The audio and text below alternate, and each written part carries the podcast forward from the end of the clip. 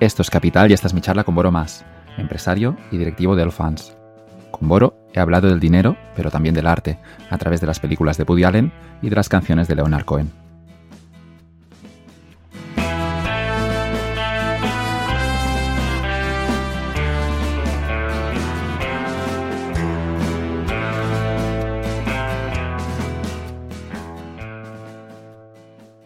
Buenas tardes, Boro. ¿Qué tal, Joan? Encantado de estar aquí contigo. Podríamos estructurar este podcast hablando del dinero o hablando de series. Al final, yo creo que lo haremos con el dinero, pero vamos a hablar de series también y de, y de poesía y de, y de Leonard Cohen.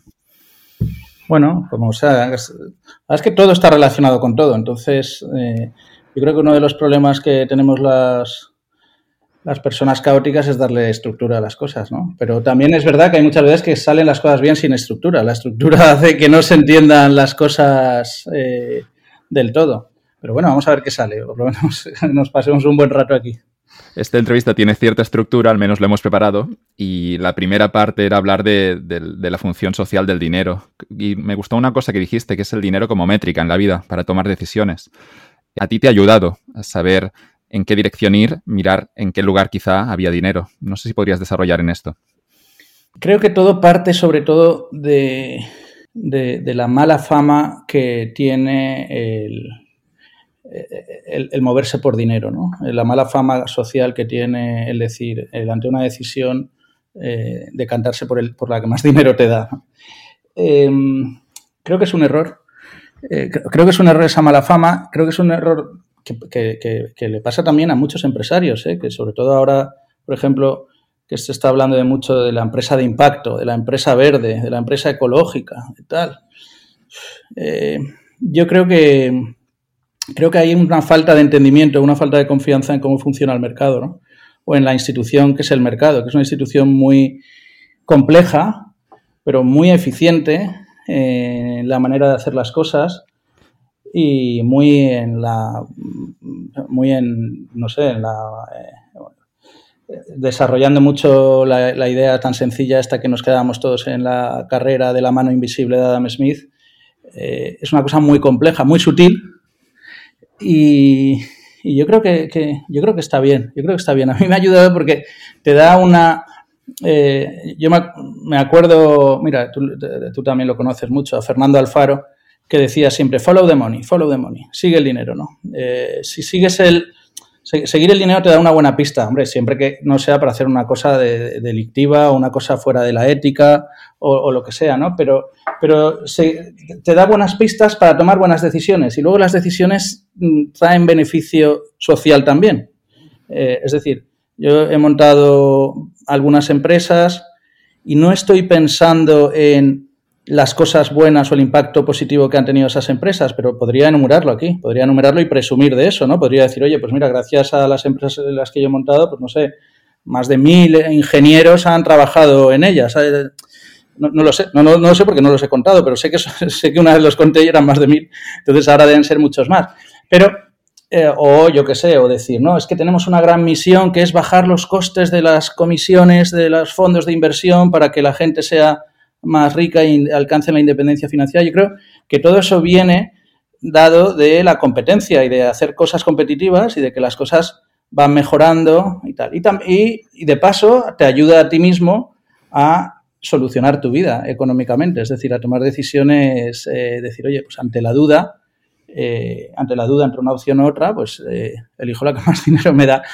Cuando hablo de dinero no estoy hablando de dinero a corto plazo, porque si no, no hubiera sido empresario, hubiera sido empleado, ¿no? Eh, que ya ten, yo empecé como empleado y tenía una nómina y, y cuando me lo dejé fue un, salto, un pequeño salto al vacío de, este, de estos que tus, que tus madres nunca, nunca recomiendan ¿no? o se asustan. Eh, yo hablo de, de, dinero ya que vamos a empezar a citar, cuando decía, como decía, no me acuerdo cuál era la frase de Woody Allen, tener dinero no te cambia la vida, ¿no? Pero tener mucho dinero sí, ¿no? tener mucho dinero sí.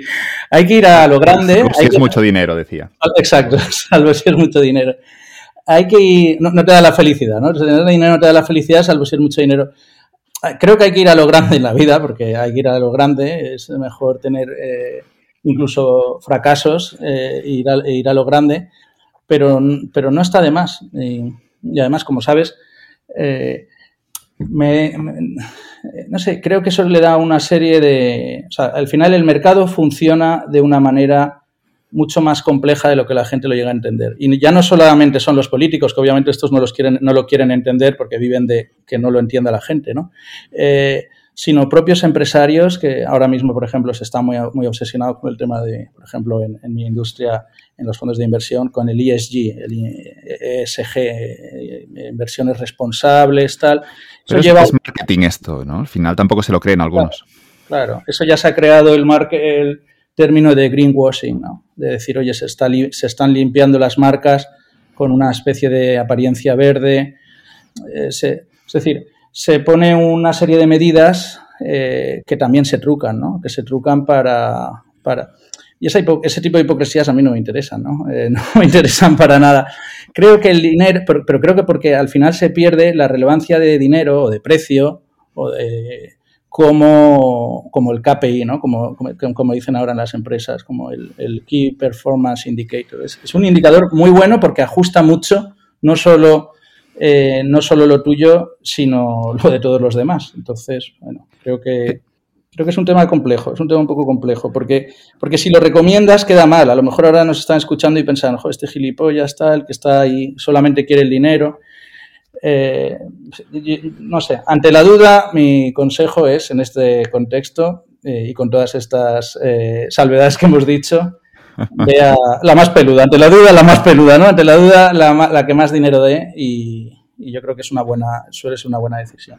A mí siempre me impactó en la carrera la, idea esta de la mano invisible de Adam Smith, sobre todo en el concepto de las, lo que se llama las transacciones voluntarias. Es decir, que no, estamos hablando de, una obligación, sino que dos personas eh, de forma voluntaria deciden comerciar y esto mejora la, situación de las dos. Adam Smith lo contaba de maravilla en ese famoso fragmento de que el carnicero y el panadero se levantan pronto y, lo que es el propio autointerés, ¿no? Eh, después habría el discurso de Gordon Gecko que hablaba del grit, ¿no? Pero al final podría ser un poco lo mismo, es decir, llámalo autointerés, llamaré, llamaré avaricia, ya con la connotación negativa, pero estamos hablando de seguir tus intereses y con esto, a través de un mercado, se coordina para que también lleve a la, bueno, un bienestar general compramos la, mano invisible, ¿no? En, sin, externalidades negativas, sería también ese pequeño matiz. Pero bueno, hay mucha gente que lo cuestiona ahora, esta mano invisible, que parecía aceptada. Pero bueno, se cuestiona también porque el mercado es muy complicado de saber, es, muy complicado de identificar al mercado funcionando solo, no funciona solo, ¿no? Los mercados están, eh, lo que es, es, un poco como dicen los socialistas, que dicen, no, es que el socialismo nunca ha funcionado porque nunca se ha practicado bien. Yo creo que eso también lo puede, lo puede decir un defensor del mercado. Realmente los, eh, los mercados como Wall Street o como el Gordon Gecko, toda esta gente no, eh, no, ha sido un buen funcionamiento, no ha sido un funcionamiento de mercado. Hay muchos lobbies, hay muchos políticos, hay, mucha, la, industria es mucho más compleja que esa. Es decir, los, eh, el, mercado está en manos de, los socialistas de todos los partidos, como decía Hayek, ¿no? Entonces yo creo que, que no llegamos a visualizar el funcionamiento que, tenga, salvo en casos muy aislados. El funcionamiento que tenga el mercado no es eh, no, se puede distinguir porque no, no, no, no está funcionando bien en casi, en casi ningún contexto. Entonces es más, es más complicado. Pero sí, yo creo que es una cosa, es una institución bonita. Desde luego, confío mucho más en el mercado que en la bondad de, de, la, de la gente, ¿no? o sea, porque la gente cuando tiene que hacer cosas buenas, pues enseguida aparecen los intereses, la hipocresía, el eh, voy a hacer esto, la picaresca, etcétera, y, yo creo que es eh, eh, la gente que quiere dirigir al mercado es la peor gente, ¿no? Es la gente más terrible. Vino Pablo Melchor a, este podcast y hablábamos de, cómo solucionar un problema como es la pobreza, uno de los grandes problemas del mundo. Y en su caso, a través de su bonito proyecto ah, Ayuda Efectiva, en este caso es a través de las donaciones de la caridad. Pero claro, hay una cuestión aquí que es cómo resolverlo, pero, pero no, claro con, un parche, que no estoy diciendo que sea el caso de, Pablo, que el proyecto yo creo que es magnífico, sino de una forma que sea sostenible, ¿no? Y, y lo que hemos visto que en los últimos, no sé, 100 años eh, sí que hemos dado mucha ayuda, mucha mucha caridad, pero no se ha solucionado. Y lo que ha, sacado a mucha gente de la pobreza es, son las economías, en el caso de Asia, hemos visto en China, en India, el hecho del acceso al mercado globalizado ha hecho que mucha gente saliera de la extrema pobreza. Me contabas un proyecto que era similar al de Pablo Melchor, que ahora no me acuerdo de la persona, pero que eran, eran créditos, pero se esperaba un retorno, es decir, hay una diferencia aquí y regresamos a la parte del, del, interés personal en, la que prestabas dinero, pero esperabas un, un, retorno a cambio. Sí. Sí, pero el, el, el, capital de Pablo Melchor me gustó mucho y me gusta mucho ayuda efectiva porque además él está midiendo eh, fíjate que suena poco romántico, ¿no? Ayuda efectiva, es la palabra efectiva, es el, es el antirromanticismo y muchas veces lo que lleva a la gente a colaborar en ONGs es el romanticismo, pero eh, el romanticismo y el sentirse bien por ayudar, que está muy bien, pero muchas veces no, no, menciona nada de eso y es muy racional, pero por eso obviamente tiene más mérito. Pero claro, sí, sí, pero Pablo Melchora eh, dice algunas cosas, es, muy buena la, charla, la charla vuestra, porque dice algunas cosas que, hay gente que incluso tú le das el dinero para que vayan a ayudar, incluso en el terreno se dan cuenta de que no están ayudando, no están consiguiendo nada, pero siguen ahí, ¿sabes? Siguen gastándose ese dinero. Es decir, ¿cuál es la manera más eficiente de asignar los recursos a esto? Entonces, eso es como la frase esta de que el infierno está lleno de, está pavimentado de buenas, de, buenas intenciones, ¿no? O sea, las, a lo mejor esa gente sería más útil a la sociedad enfocada de una manera productiva, de una manera a ganar dinero. Y a lo mejor incluso con el beneficio que sacas, eso, eso, me pasa, eh, eso me pasaría a mí. Ahora mismo, por ejemplo, yo estoy pensando en siguientes etapas. A mí me encantan los proyectos sociales, me encantan los proyectos de impacto. Pero yo llego a un momento en el que pienso que es mejor hacer un proyecto en el que gane dinero, que debe ganar dinero en proyectos que, eh, tecnológicos, por ejemplo, que parece que no tengan mucho impacto, parece que no tengan un impacto social que no es para presumir eh, o algo así. Eh, pero es mejor eso, ganar dinero y donarlo a Pablo darlo a la caridad. Es decir, es mejor, me saldría mejor esa ayuda social, ganar dinero, pero porque cuando estás ganando dinero en el mercado estás sintiendo que estás haciendo algo malo y es que no estás haciendo algo malo, estás haciéndolo bien, estás haciendo lo correcto porque estás haciendo que se asignen, que se asignen los recursos bien. Eh, mira, una, eh, uno de los referentes que tenemos tú y yo, que hemos hecho, el, curso de Robert Schiller de Coursera, el curso de Robert Schiller eh, de, de financial, eh, eh, de, mercados financieros, es, buenísimo porque el tío está muy... O sea, los mercados financieros tiene una idea, tenemos una idea de qué es especulación y de qué es Gordon Gecko y de qué es tal, y realmente los mercados financieros juegan una labor social de la leche, más importante que las ONGs. O sea, el hecho de poder transferir eh, plazos y de poder transferir capital de alguien que le sobra a alguien que lo necesite y que eso funcione de manera eficiente, eso eh, eh, dirás, ¿no? ¿Eso no es impacto? eso resulta que eso no es impacto. Eso tiene un impacto tremendo que funcione bien. Y hacer que funcione mejor tiene un impacto tremendo. Tiene un impacto tremendo para la vida de las personas, incluso de muchas personas que yo no conozco. Y entonces, eh, claro, lo que pasa es que el, empresario tampoco está todo el día pensando, vamos, por lo menos yo como empresario, el impacto que tiene y si ha sido positivo. Pues claro que ha sido positivo, no, no hay que pensarlo mucho, pero pero ante la duda, lo que te decía antes, lo mejor te pones, montas una empresa, montas una empresa, eh, eh, das empleo, generas empleo, eh, generas buenos productos, generas productos que reducen los costes, que hacen cosas más competitivas, que hacen fondos de inversión, pues más, en mi caso, más con, mejor información, con más transparencia. Claro que estás haciendo cosas de impacto, pero claro. es decir, las buenas intenciones eh, las buenas eh, eh, me enfío más del mercado que de las buenas intenciones de, gente queriendo ayudar. Con la mano invisible diríamos que ganar pasta, si compras la idea, yo la compro, es que si estás ganando pasta dentro de la ley, importante aquí porque claro, el mercado por sí solo, hay también la parte de la institución, de la regulación, de los, políticos, pero la idea de Adam Smith es que si ganas pasta dentro de la ley, estás mejorando el bienestar de la sociedad. Y yo creo que estaríamos de acuerdo con esto, ¿no? Que cualquier empresa con beneficios, me viene a la cabeza el famoso paper de Friedman, que decía la, responsabilidad social corporativa de las empresas es generar beneficios. Friedman publicó esto en, una revista, no, no recuerdo cuál, a los años 70. En ese momento despertó muchas críticas, pero ahora viendo también lo que está ocurriendo, yo creo que este paper es, digno de mención, ¿no? La responsabilidad social corporativa de las empresas es generar beneficios dentro de la ley, de la ley, insisto. Y si hacen mm. esto, estarán, estarán haciendo todo lo que deben hacer como empresas en la sociedad, no, no, no tienen ningún otro, otro deber. Y si el político considera que la contaminación es un problema, pues ya lo incluirá como una ley que esa empresa deba seguir, pero no, la empresa no tiene que dar dinero, no tiene que hacer nada eh, fuera de intentar ganar pasta. Sí, bueno, Adam Smith, Adam Smith era un ético, era una persona que le movía la ética y tiene y tiene, yo qué sé, eh, el libro que es la teoría de los sentimientos morales. Es decir, no, no, era un economista, porque economista lo conocemos ahora como economista, pero entonces no había, bueno, era un economista, pero no había, eh, funciona más como filósofo y como ético. Es decir, que él está inventando esto para eso.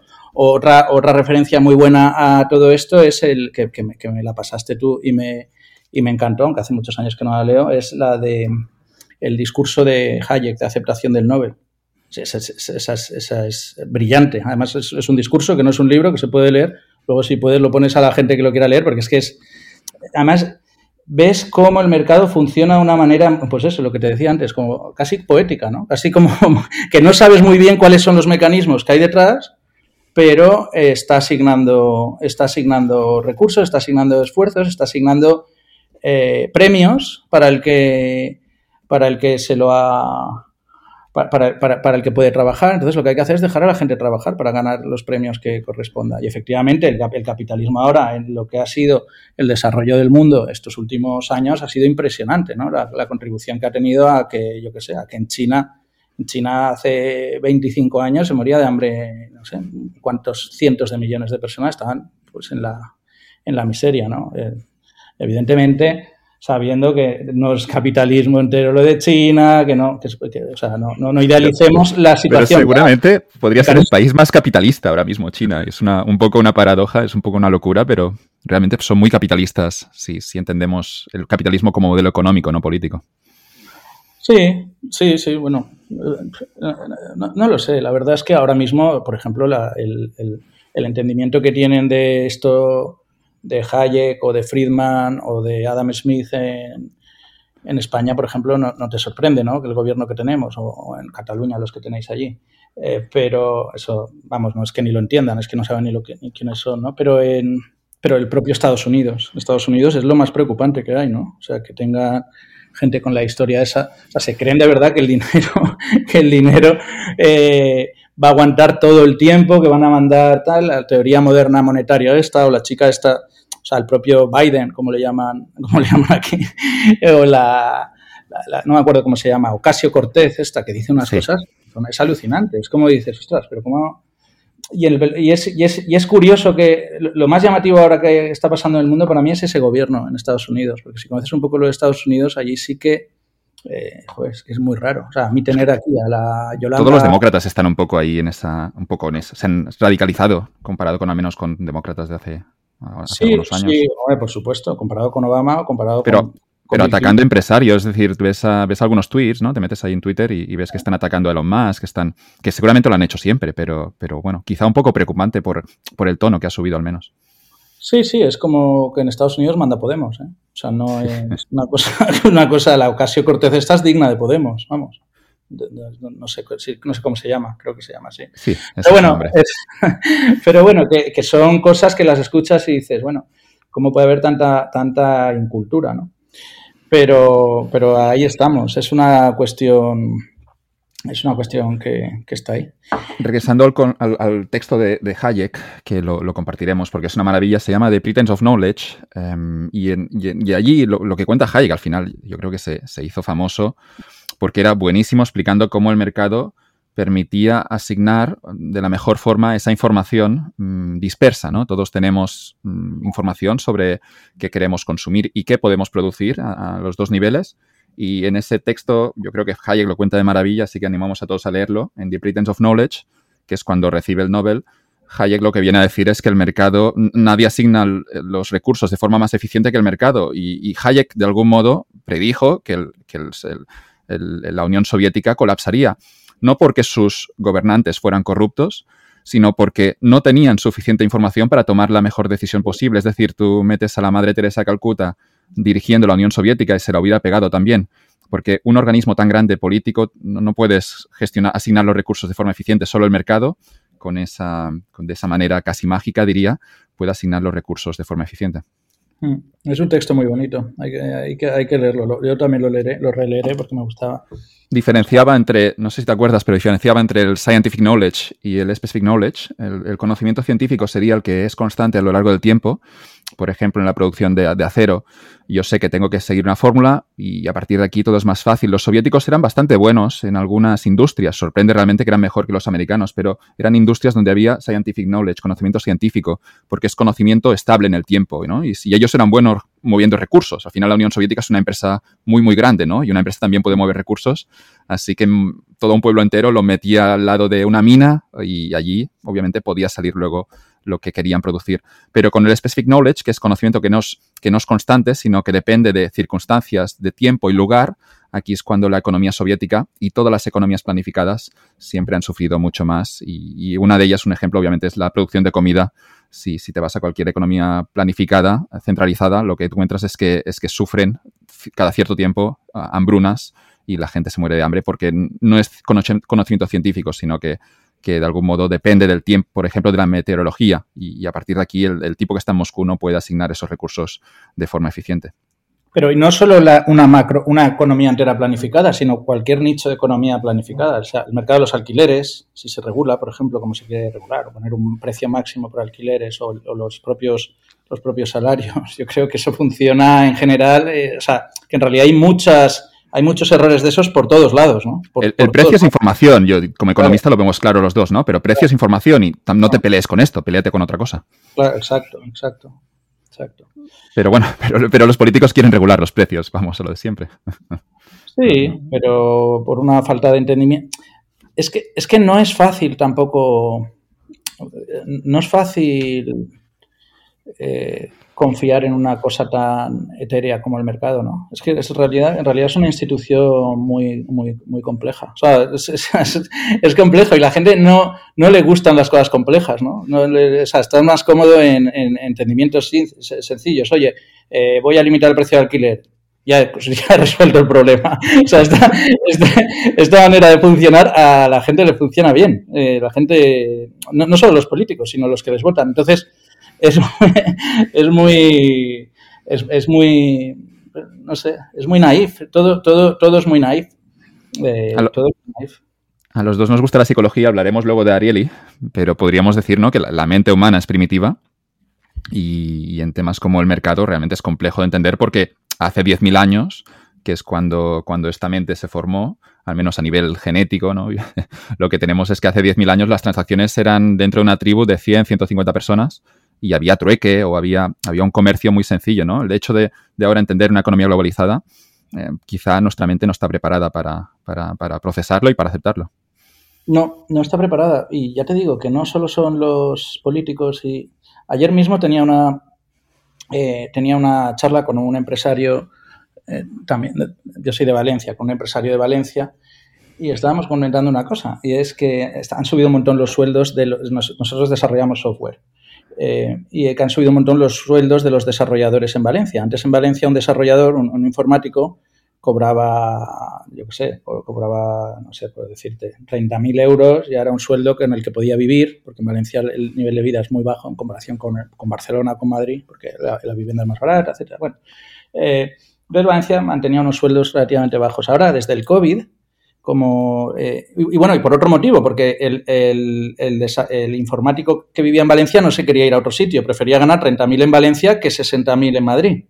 O, o que 60.000 en Londres, que es mucho menos 60.000 en Londres que 60.000. Entonces, querían vivir aquí por otros motivos, eh, no solamente económicos. Entonces, ahora, con el COVID, como se ha deslocalizado el trabajo, eh, los mejores, sobre todo los mejores desarrolladores, han recibido ofertas viviendo en Valencia, con el coste de vida que tienen en Valencia, de empresas de Israel, de Suiza, de donde, donde el sueldo, donde te, ofrecen un sueldo con relativamente poca experiencia de 70.000, 80.000 euros sin pestañear.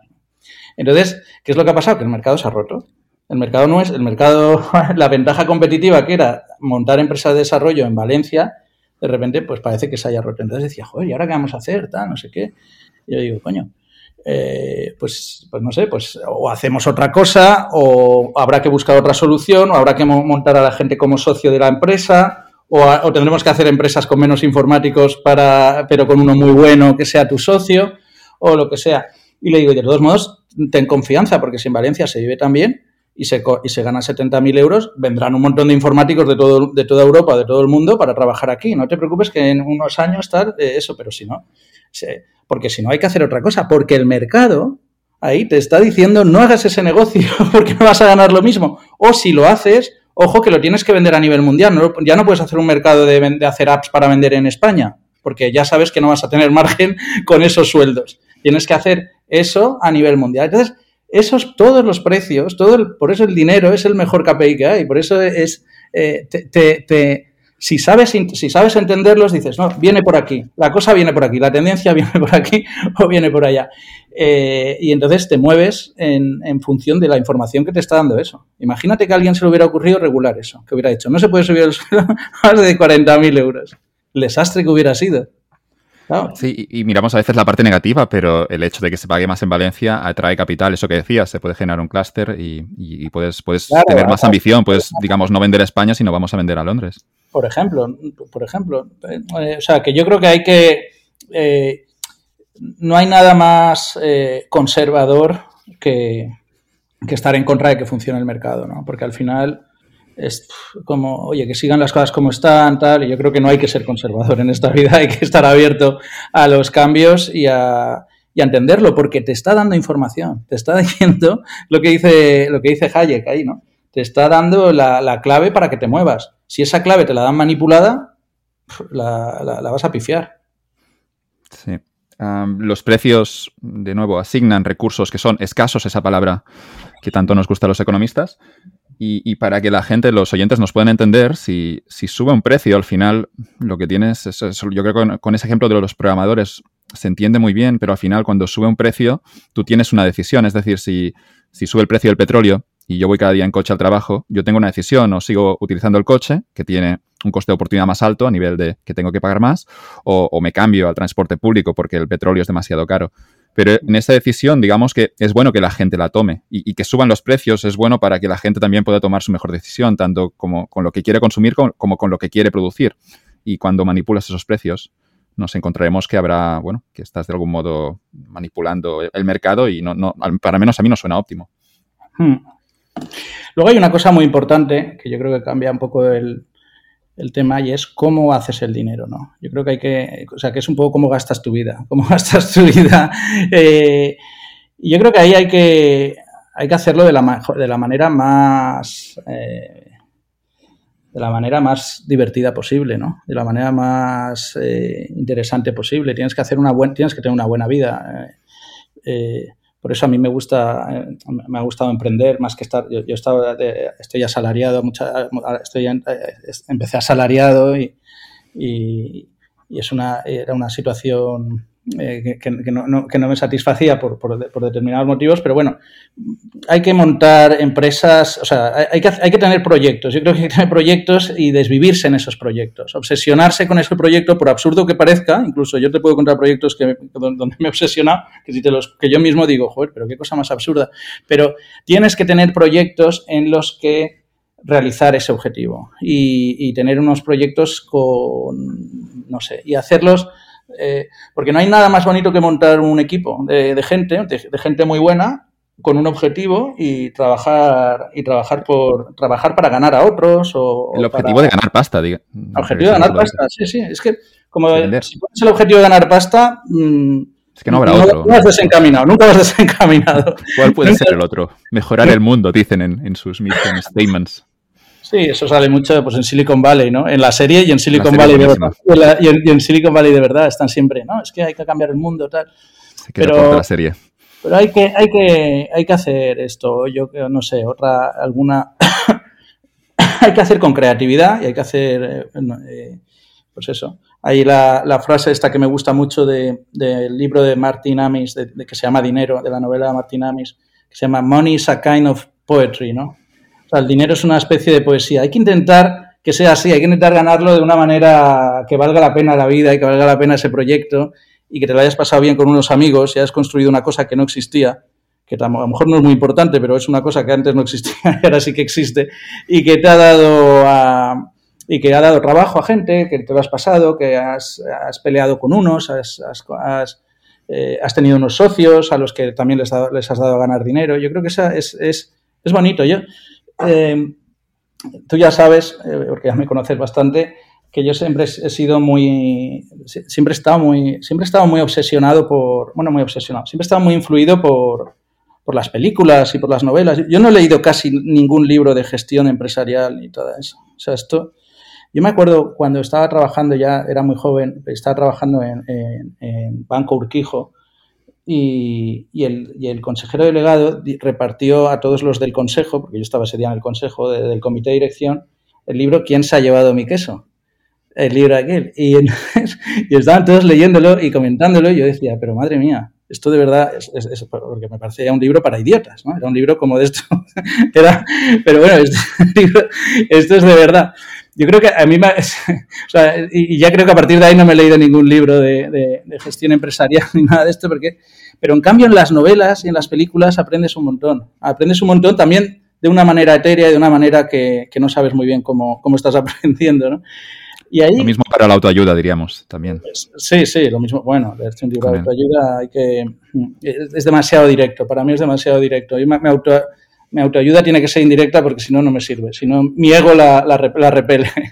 Solo mencionamos el, de, el, de, el de Sarah Bakewell, Una vida con Montaigne, ese sí. Sí, sí, sí, Bueno, ese es un libro espectacular. Es un libro El único de autoayuda válido. el único libro de autoayuda válido junto con los junto con Montaigne. tampoco está mal. tampoco está mal.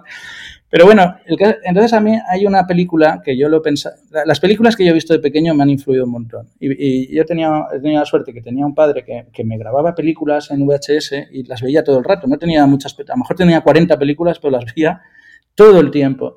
Y hay una película que me encanta, que es La Noche Americana de Truffaut. La Noche Americana de Truffaut. ¿Tú, la has visto? La Noche Americana. No la he visto. Pues tienes que verla. Es Truffaut haciendo una película. ¿eh? Es, ellos están, es el rodaje de una película y cómo están haciendo la película y cómo todo es falso, pero toda la, vida de la película se va, se va confundiendo con la vida real de los actores, etcétera. Es, maravillosa, ¿no? y sale Truffaut actuando de, sí mismo, actuando de director, de director de cine. Y hay un momento dado que le preguntan, oye, ¿qué, qué, es un director de cine? O se lo pregunta él, porque a veces habla con la voz en off. Dice, un director de cine es una persona a la que constantemente le están haciendo preguntas. Eh, algunas veces sabe la respuesta correcta y otras no, pero siempre contesta. Esta, esta, cosa es para mí un empresario, ¿sabes? O sea, yo cuando monto una, cuando monto una empresa, cuando he montado una empresa con otros colegas, eh, es que no tienes ni puñetera idea de, vas por intuición, vas por intuición, pero siempre hay que contestar. Eh, y, aunque la, respuesta sea decir, bueno, vamos a esperar, que es muchas veces la más, pero entonces, si, mm, o sea, siempre he tenido la impresión cuando monto una empresa de que estoy haciendo una película. O sea, siempre es como hacer una película. Haces una película, montas la, haces una película tal, luego la enseñas, vas, la enseñas, pasas fatal, lo pasas fatal porque imagínate que haces un producto que no es bien recibido en el mercado. Eso es, horrible, ¿no? Eso tiene que ser, o sea, eso tiene que ser y me ha pasado, es horrible, es una cosa horrible. Y dices, ostras, el trabajo que hemos puesto, el interés que hemos puesto, tal. Entonces es como, me imagino que debe ser como hacer una película que tú encima te crees que es muy buena y vas al estreno y te la ponen, y te la ponen verde o luego no va la gente a verla, ¿no? Entonces, eh, no sé, siempre he tenido esa, esa impresión y, y siempre ha sido una cosa así, ¿no? luego se confunde todo, se confunden los propios proyectos. Pero creo que es importante tener proyecto y proyectos a medio plazo, es decir, oye, eh, hay que vivir sabiendo que tenemos esto, proyecto común, con amigos y, eso, y enfocado a decir, oye, y, luego haces la empresa, haces el roadshow vendes el producto, con suerte vendes la empresa a otra empresa más grande, ¿no? Que nos ha pasado un par de veces y te da un subidón muy grande, te haces eh, porque has vendido la empresa, luego como tú sabes el, bajón llega enseguida, eh, pero, pero, pero bueno, eh, dices, bueno, pues ahora otra cosa, otro proyecto de tres o cuatro años. Y lo veo así, así, así es. Creo que es, creo que es una. Entonces, creo que no es que haya que ganar dinero, que ganar dinero sea el fin. Creo que es un medio para pasárselo bien y es un buen medio porque además haciendo eso te estás solucionando la vida. Es decir, te estás solucionando la vida porque estás haciendo que tengas la tranquilidad económica de, vivir ya, yo qué sé, de decir, oye, mira, me, puedo retirar o no me puedo retirar, pero yo qué sé. Si no te retiras, por lo menos no es porque necesites dinero.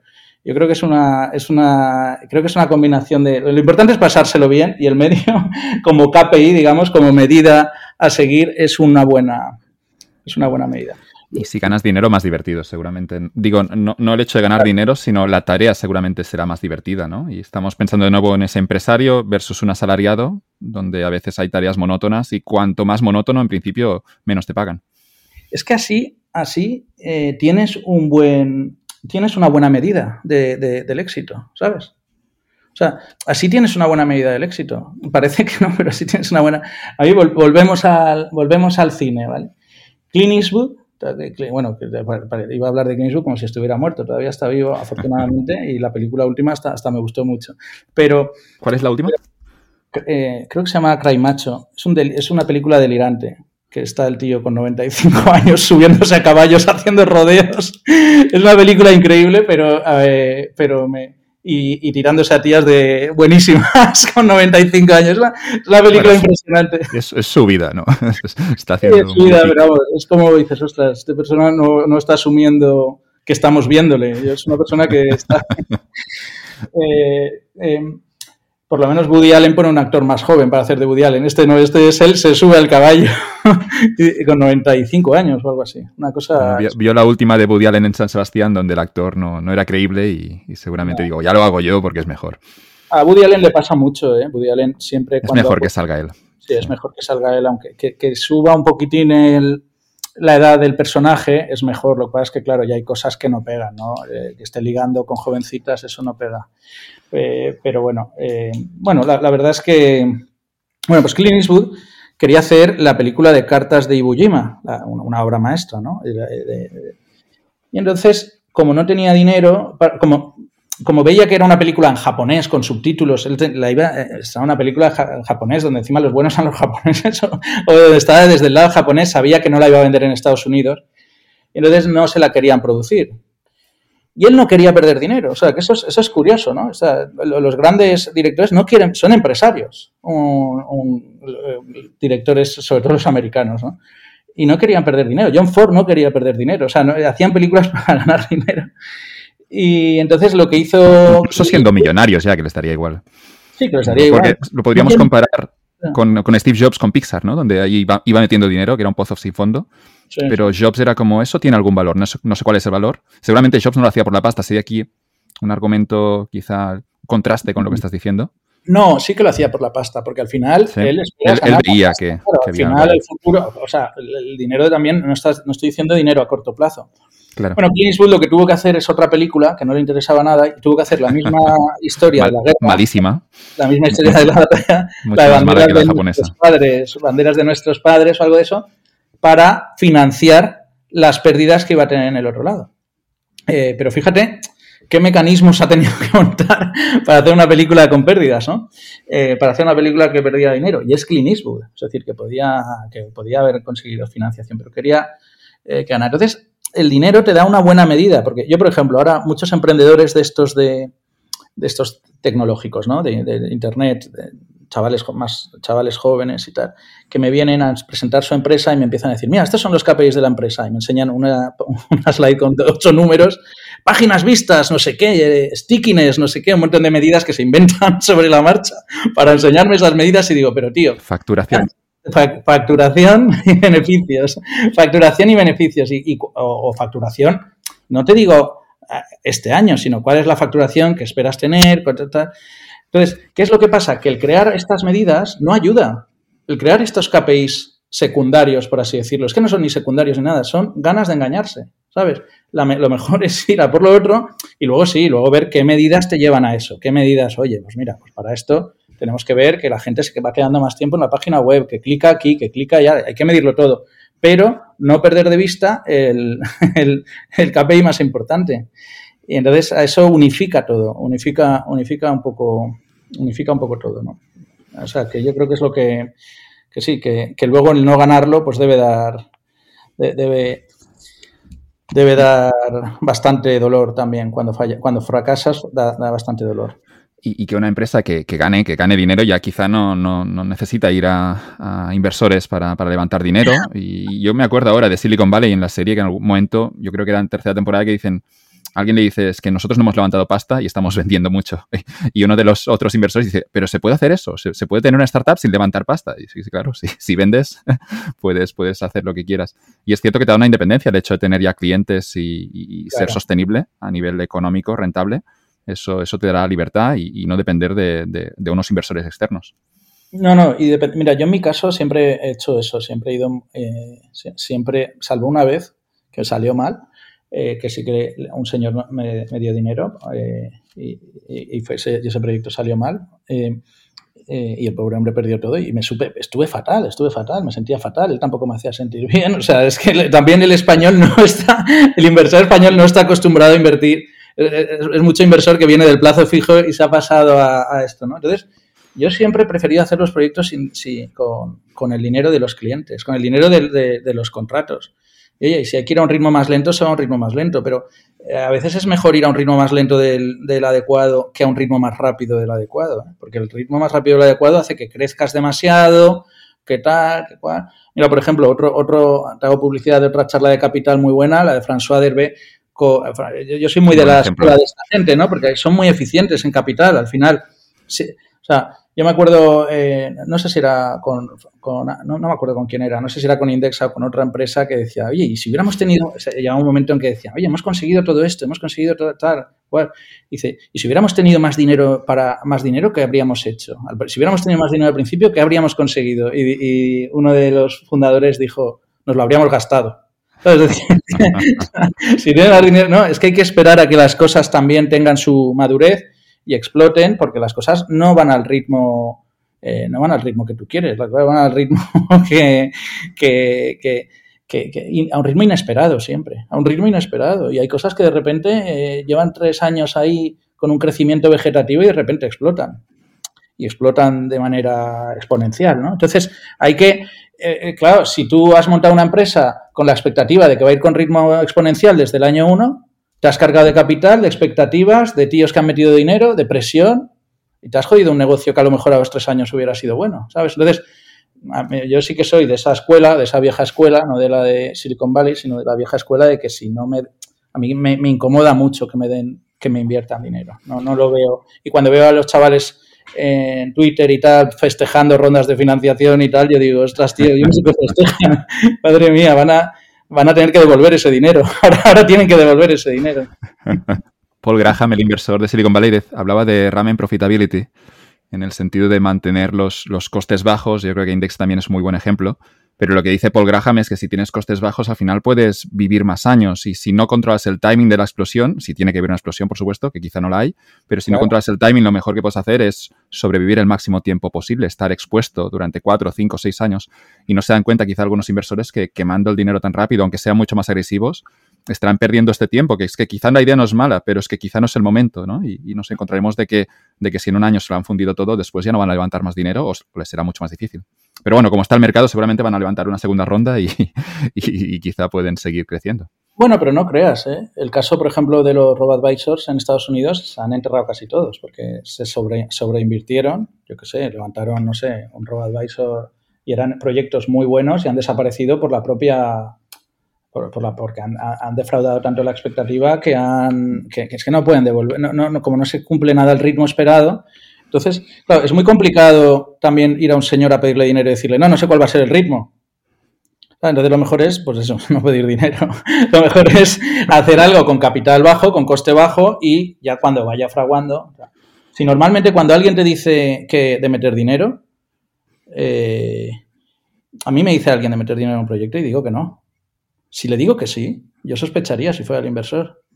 Porque diría, yo, tío, porque, ¿para qué le voy a dar yo? Si pienso que es bueno, si pienso que es bueno el proyecto, ¿para qué le voy a dar yo participación? ¿Sabes? Es decir, eh, entonces, eh, vamos, no creo que creo que eso también hay que aprender de los propios de los propios artistas americanos, sobre todo, que han sido siempre muy muy muy buenos empresarios, ¿no? Al final los ves y dices, jolín, las mejores, posiblemente las mayores obras de arte que hay en el siglo XX se han dado en cine, se han dado por grandes empresarios. Es decir, Billy, Billy Wheeler es un gran empresario. ¿eh?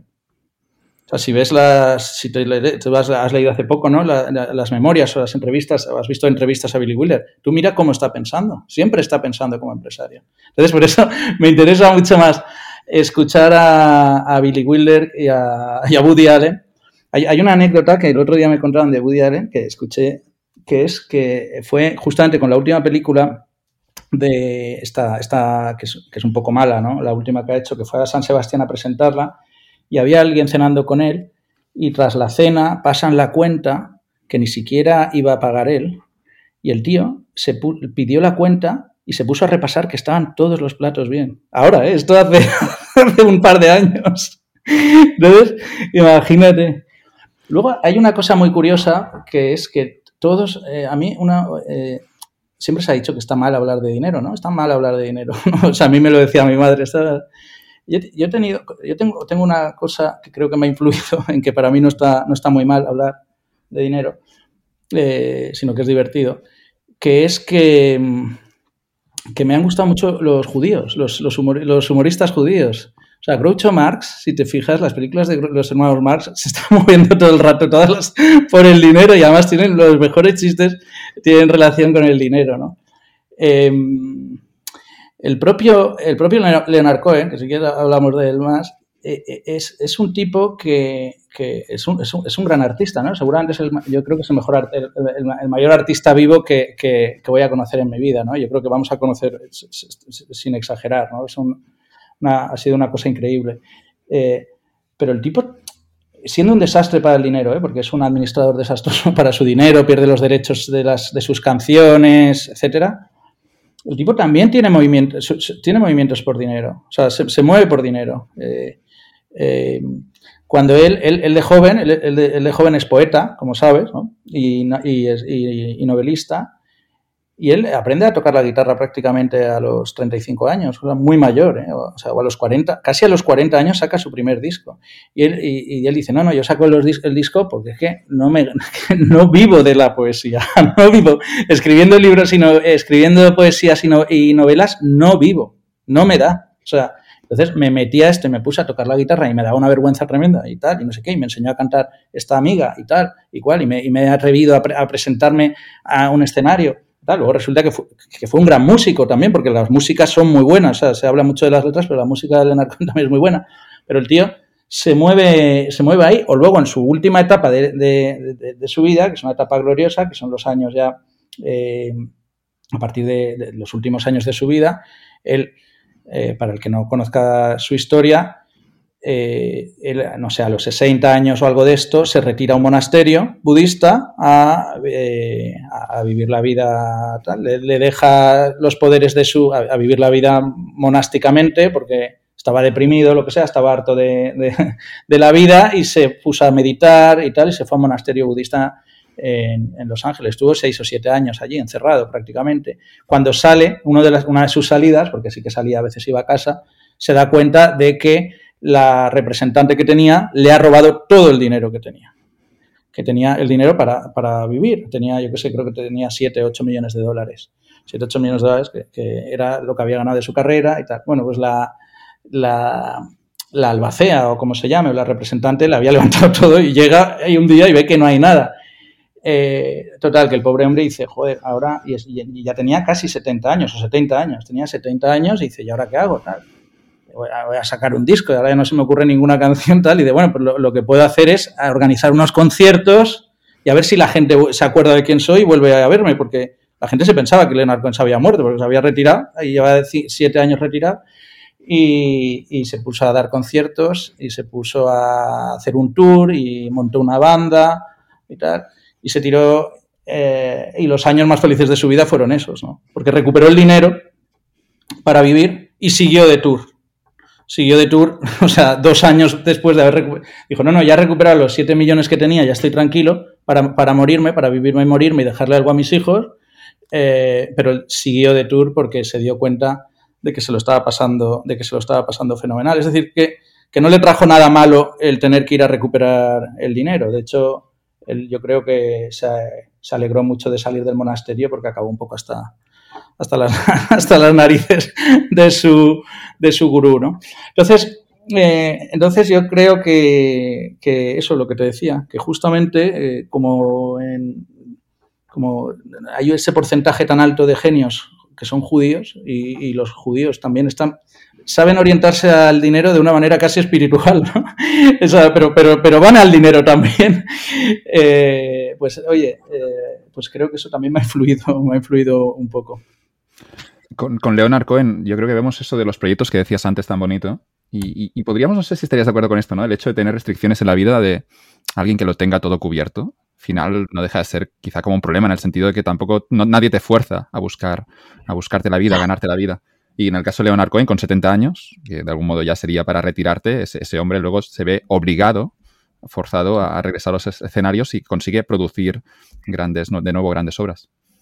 Sí, sí, y luego, y luego vuelve a producir. De hecho, produce sus mejores obras, creo yo, en, en esa época. ¿eh? Que cuando estaba en la isla de Hydra allí con 30 años, seguramente no producía nada y estaba fumando todo el día o, practicando el sexo, no sé, no sé qué hacían allí en, Grecia, pero... Hombre, a ver, la, primera obra de... También suena divertido, pero claro, no es, al menos el mundo no se beneficia tanto de eso, más a nivel individual. Bueno, él se va de Hydra, a ver, él se va de Hydra, él eh, eh, vive en Hydra ahí medio retirado y tal, tiene a su novia Marianne, y se va de Hydra un poco porque también está aburrido, ¿eh? no solo por el dinero. Él, se va a Nueva York, empieza a actuar, empieza a ser un poco famoso y se va a Nueva York a actuar. ¿María le acompaña con el niño? No, María no Y dura, dura, poquito, ¿no? Ah, que, se, separaban poco después. Sí, pero él iba y venía. Él, iba y venía, él iba y venía y Mariana alguna vez va allí y se queda espantada de la vida que lleva allí, porque es, es Nueva York en los años 60 o 70, es, no sé, la bueno, es Janis Joplin, de hecho, él se queda a dormir en Chelsea, Hotel. en Chelsea Hotel. Y ahí lo dice en la canción de Chelsea Hotel, dice, We were running for the money and the flesh. Veníamos eh, corriendo por el dinero y la carne, ¿no?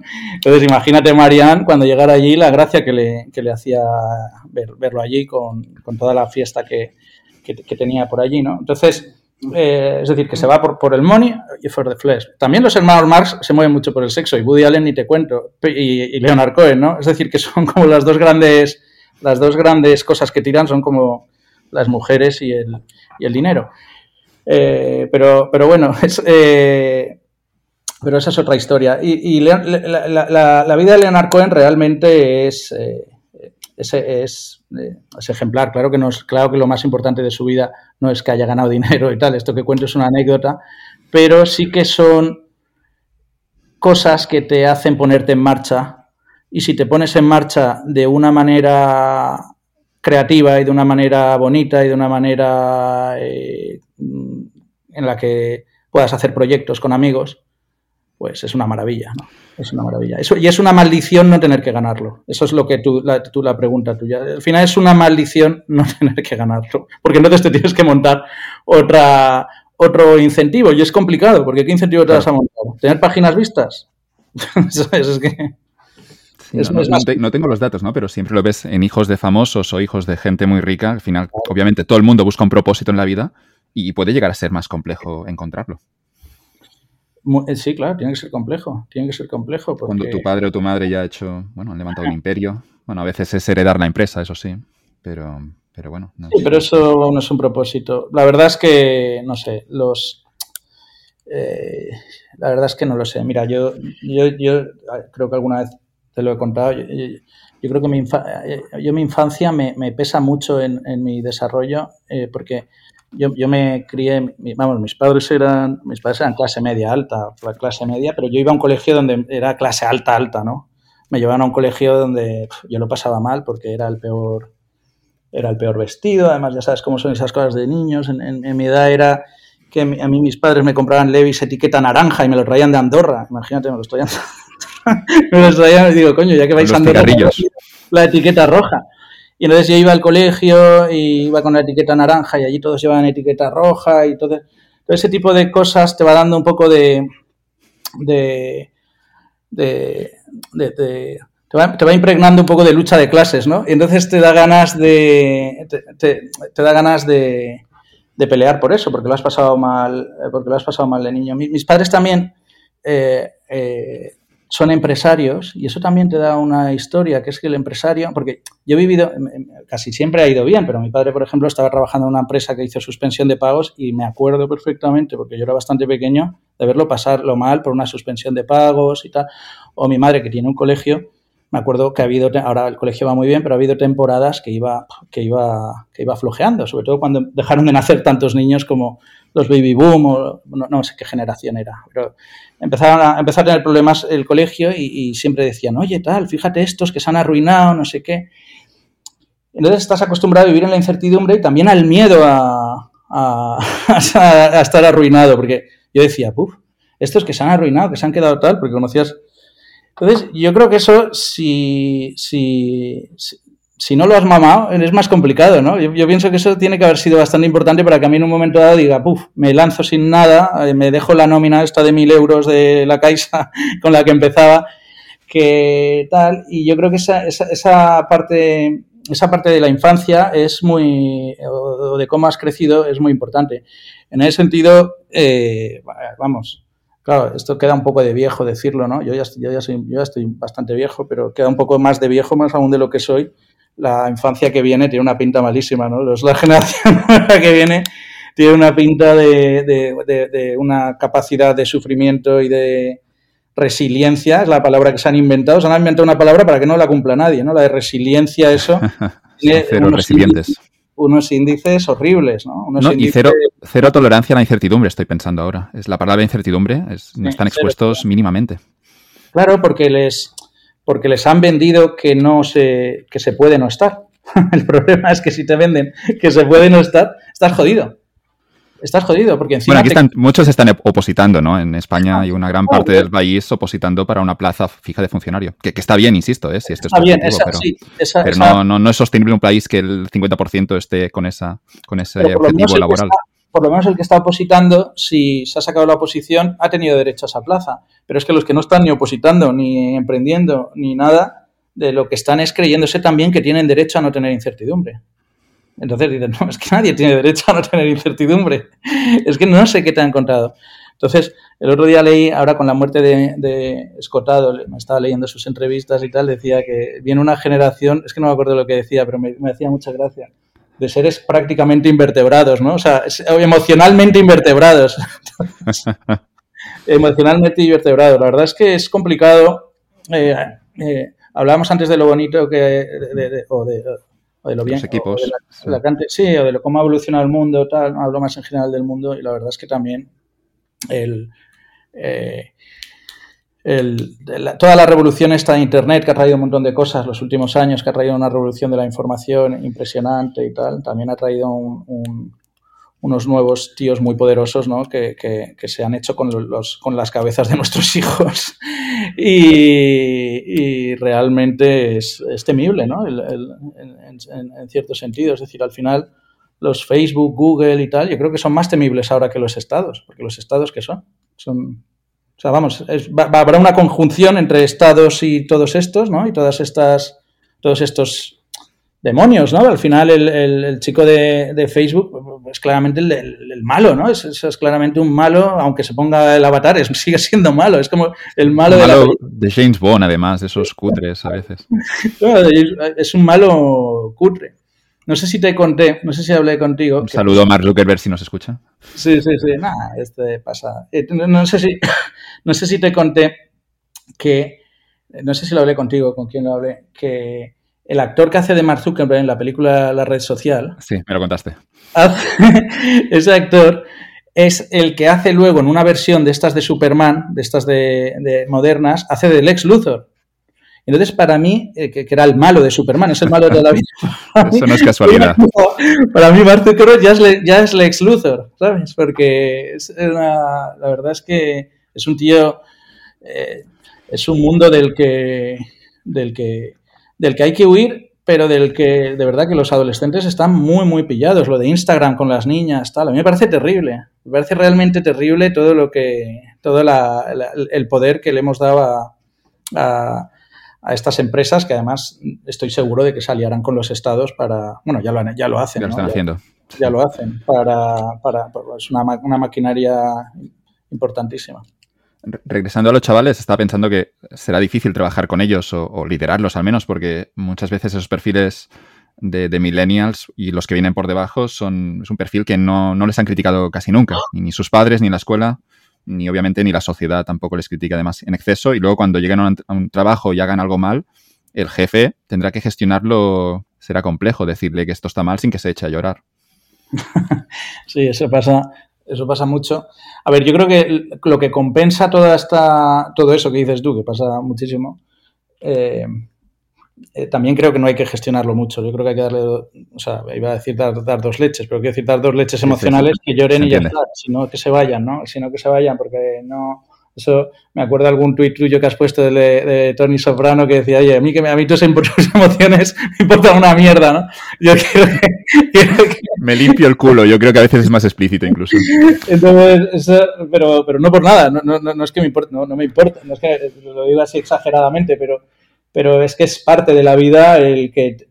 Eh, mira, volviendo a Leonard Cohen, dice, you can't trust your inner feelings, inner feelings come and go. O sea, una de las cosas importantes es... You can or you can. You can't, you cannot, you cannot. No, no, no puedes. En, negativo. claro, no puedes fiarte de tus sentimientos, porque los sentimientos, eh, ahora pienso, ahora siento una cosa y luego siento otra. hay que saber dejarlos pasar, hay que saber sentirlos, hay que saber eh, expresarlos, hay que saber, eh, hay que sentirlos, hay que sufrir si estás sufriendo y tal. Pero no debes pegarte a ellos, no debes. eso es budismo de primero de, budismo, ¿no? No debes apegarte, debes, debes sentirlos y dejar que pasen. Entonces, lo que no puedo es coger a una persona que se pone a llorar y, bueno, sí, hay que, hay que atenderle y tal, pero, pero, decir, oye, chico, espérate que ahora lo que vas a, ahora, ahora va a pasar otra cosa. Y ahora, ahora va a pasar otro sentimiento por, y, espérate a coger la, buena ola, ¿no?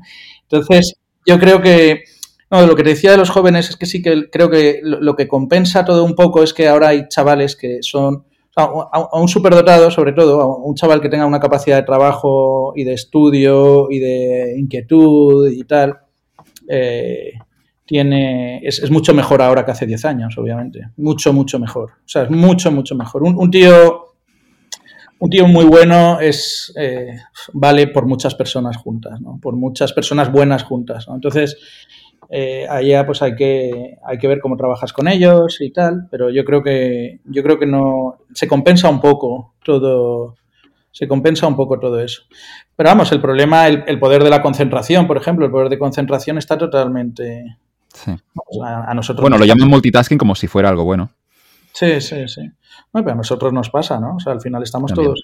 Estamos hackeados. Estamos hackeados y claro, si yo qué sé, si, si, si, estás hackeado y aquí estamos hablando de Montaigne, de Leonard Cohen, de no sé qué, de tal, pues es más, pues, más difícil que nos hackeen. Pero si, no haces, si no hay ninguna referencia de ese tipo, es más complicado, ¿no? Por mucho que te leas muchos libros de quién se ha llevado mi queso.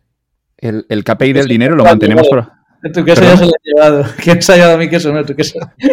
los, ya se lo llevado. Los boomers se lo han llevado. El, el, KPI del dinero se lo, lo, lo, mantenemos con los jóvenes entonces, porque hay esa, ese, ese punto importante del largo plazo que has dicho, proyectos a medio plazo, de no tener esa excesiva visión a, a, medio, a corto plazo, ¿no? Porque lo veo con algunos adolescentes ahora metidos en, en cripto, en NFTs, como lo, creo que lo decías tú, ¿no? ¿Cómo voy a decirle que, que estudie ingeniería? Que al final también es, es seguir la pasta. Sí, bueno, yo soy padre de adolescentes y, lo que estoy deseando es que los NFTs estos, como me oigan, mis hijos me van a, como me oigan mis hijos me van a matar, se, se, piñe ya y se dé una torta porque espero que, porque claro, entiendo que comprando imágenes de monos y vendiéndolas, que ganes dinero, eso entiendo que va a durar un, un poco, ¿no? No puede durar muchísimo. es verdad que el mundo está súper absurdo y estamos dando y se da dinero por nada, ¿no? Es, es como el el, el, la punta del iceberg de la burbuja. Tampoco, todo lo de abajo tampoco tiene sentido. ¿eh? También hay casas que no que valen ya lo que no tiene sentido. O sea, la burbuja de dinero es, es espeluznante, ¿no? La cantidad de dinero que se está dando. Y cuando no entendemos lo de los NFTs. Everybody knows, que decía Leonardo. Creo que lo sabemos todos. Lo sabemos todos, eh, pero, pero nadie. Pero, pero lo de los NFTs que dice, no, no, no lo entiendo. Y digo, no, no, sí que es lo mismo que todo lo demás, es una burbuja tremenda de dinero. Lo que pasa es que eso lo ponen para que te des cuenta. Para que te des cuenta, aplica eso, extrapola eso a todo lo demás. Porque todo lo demás está igual que, los, que, los, que las imágenes de los monos esas. que valen eh, no sé ni se sabe cuánto. Entonces, eh, pues eso, esperemos que el mundo entre en, entre en aterrice y, eso no sea una cosa sistemática, una cosa que yo creo que eso no, se puede mantener en el tiempo, vamos, quiero creerlo, quiero creerlo, porque si no, a mí me pasó también cuando yo empecé mi carrera a trabajar ganaba mucho más dinero la gente que, que casi que se había dejado la carrera y que sabía, se compraba pisos y vendía pisos, porque la burbuja inmobiliaria en España también fue muy fuerte. ¿eh? ¿Pero viviste la, la .com también antes? Sí, uy, la .com la viví de, de, lleno. La .com la viví dentro de Terra, o sea, imagínate. Sea, eh, la .com la viví trabajando en, en Terra. Claro, una, pero una burbuja se carga este modelo de KPI porque al, estar, está, de, algún modo está todo corrompido y es más difícil tomar la decisión en un escenario burbuja. Claro, cuando hablo de dinero no hablo de dinero a corto plazo. A ver, si puedes ganarlo a corto plazo, ¿sabes? No hay que renunciar a ello. Eh, pero la capacidad que tú tengas de generar dinero a medio plazo depende de tu conocimiento solamente depende de tu conocimiento. Entonces, si tú estás mucho tiempo trabajando con NFTs y ganando dinero vendiendo monos, eso se te olvida. Eso se te olvida porque es demasiado cómodo. Eh, pero claro, lo que. O sea, solamente vales tu conocimiento a, medio, eh, a medio y a largo plazo, ¿no? Entonces, yo, por ejemplo, ahora pues me estoy estudiando lo del blockchain para ver si la siguiente cosa que hay va de blockchain, ¿sabes? Para ver por dónde lo cuelo, pero claro, me lo tengo que estudiar y tampoco es, tampoco es fácil, ¿no? Eh, o sea, tampoco. Y hay que entenderlo y hay que pensar y tienes que darle vueltas a eso. Ahora, eh, no, me estoy estudiando lo del blockchain para comprar imágenes de monos, eso ya lo hacen mis hijos. Pero, pero vamos, pero, pero. Bueno, quizá te retiran al final, ¿no? Son complejas. Yo, yo creo que al, al, final las cosas son complejas. Y en las cosas complejas es en donde está, en donde está en donde está lo bonito, ¿no? Eh, Pero es donde la gente no quiere meterse a veces, ¿no? Sobre todo de nuevo con los jóvenes, ¿no? Y con todos, no, no criticaremos a los jóvenes, pero cuando es demasiado complejo asusta, no te metes y obviamente pierdes oportunidades a veces con el dinero. Sí, pero, pero así puedes manejar un, un poco los plazos, ¿no? Porque al final, si, si, lo de NFTs estos te da, te da para hacerte rico, pues bueno. Yo, sinceramente, no sé lo que va a pasar. Yo creo que estamos hablando de los NFTs como si fuera la, cosa rara, pero la cosa rara del mundo ahora mismo es que estamos llenos de billetes, ¿no?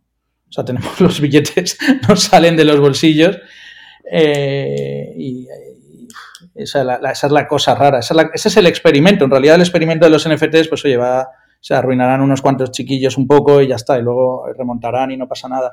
Pero el, pero el experimento raro es el otro, el experimento raro es el monetario este que Nos estamos... arruinaremos todos. Ese, ese, es el que no se sabe muy bien, que en realidad, si te fijas, es la opción que tiene el blockchain.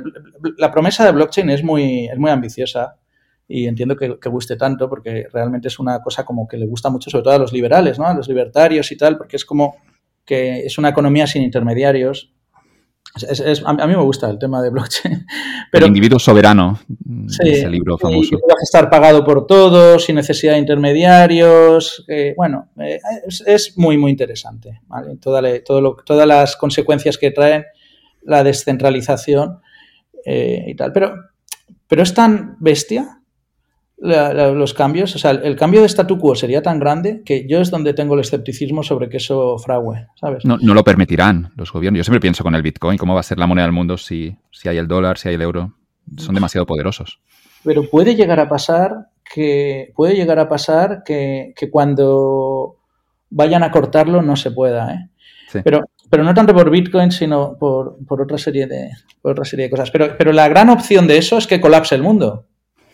De hecho, Bitcoin nace tras la crisis financiera. O sea, la gran opción de eso es que colapse el mundo. Que gane de una manera evolutiva, no.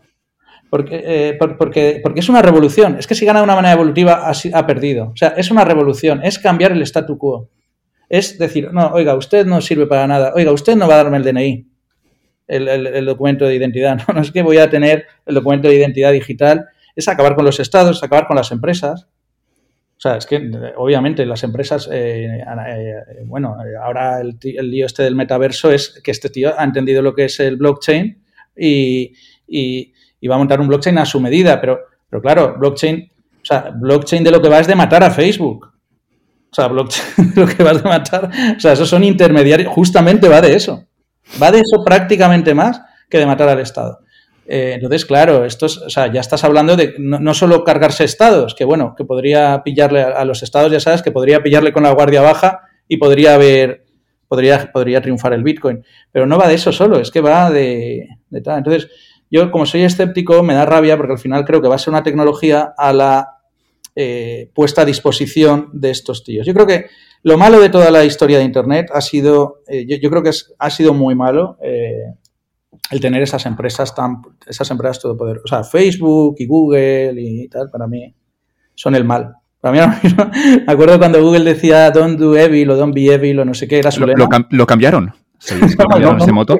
no me extraña. Don't be evil, no, pero lo cambiaron en positivo. Yo creo que en un mal movimiento de marketing. Ahora se llama do the right thing o do the good thing. Pero el Don't, Be Evil, el Don't Be Evil era muy bueno para Google, era como, tenemos muchos datos. era, era muy honesto por su parte decir eso, digo, tenemos toda tu información, sabemos quién eres, mejor que, que, tu familia. Sí, pero al final no solo es tener la información. Pero no lo utilizaremos, y, sí que lo utilizaron, obviamente. pero, pero el Don't Be Evil era un poco eso, es, tenemos muchos datos tuyos, confía en nosotros. Pero no solo es el, no solo es el, el utilizarlo porque se lo den al, gobierno, es, eh, que es que se lo han dado sin, sin, sin, sin, ningún pudor, ¿no? Y además se ha descubierto que ha sido y no ha pasado nada. No, no, nadie se queja. Se ha descubierto que ha sido y no ha, y no ha pasado gran cosa, ¿no? Pero deberíamos enfadarnos aquí los liberales, o da igual, tampoco tengo nada que esconder. No, sé, ¿crees que la gente debería enfadarse por eso? El problema de los liberales aquí es que estás pillado un poco en un dilema liberal, que es que has dejado que esas empresas, esas empresas han sido desarrolladas en el capitalismo y que son empresas muy grandes. O sea, es, si debo, debo dejar crecer tanto un, negocio, eh, que, puede hackearme. Es decir, Facebook puede, puede, tiene capacidad a, un chaval, además, ¿sabes? Pero hemos hablado un poquitín de, behavioral, ¿no? Estos se lo saben todo, se saben cómo hackear directamente tu toma de decisiones. Están asesorados por psicólogos de, Stanford. Bueno, claro, tienen a los mejores psicólogos del mundo, psicólogos, ingenieros y con los escáneres cerebrales saben perfectamente la dopamina que te tienen que generar para que compres el producto X. Entonces, es muy, es, muy poderoso lo que se ha montado. Y esa es la parte mala de toda la revolución esta de Internet. Y la, ojalá la revolución de blockchain fuera una revolución, pero una revolución bestial. Lo que pasa es que me temo que antes de que llegara eso, tiene que llegar una quiebra del sistema actual. Ahí es donde está la opción, ¿sabes? Por ejemplo, ahora estaba un amigo de Argentina y me decía, joder, en Argentina tiene unas posibilidades, tenemos unas posibilidades de hacer Bitcoin, ya hay manera de pagar por Bitcoin. Claro, estos son gente que no tiene moneda prácticamente. Tiene una moneda que eh, funcionaban con dos, bueno, no sé si has estado por ahí, lo, ves. O yo qué sé, o que el, eh, no, no, sé en qué países, creo que es en El Salvador, ya el registro de la propiedad funciona con blockchain porque, porque no había registro de propiedad, un registro de propiedad tan corrupto que tenías una casa, llegaba ahí un político de turno y se la ponía para su hijo y te quedabas sin casa. Entonces, eh, blockchain supera, una cosa triunfa cuando es mejor que la, que la realidad. ¿no? Ahora mismo eh, la realidad todavía aguanta a base de, deuda, de deuda, de deuda y de dinero, eh, pero, pero no sé, no, sabemos nunca si eso puede ser eterno, a lo mejor, a lo mejor dura para toda la vida. Bueno, eterno no hay nada, pero me, gusta la idea, ¿no? Que habrá revolución que no, que no, no será gradual si, si llega a tener éxito. A mí es que si es gradual no me interesa. A mí cambiar el lenguaje, un lenguaje de programación no me interesa para nada.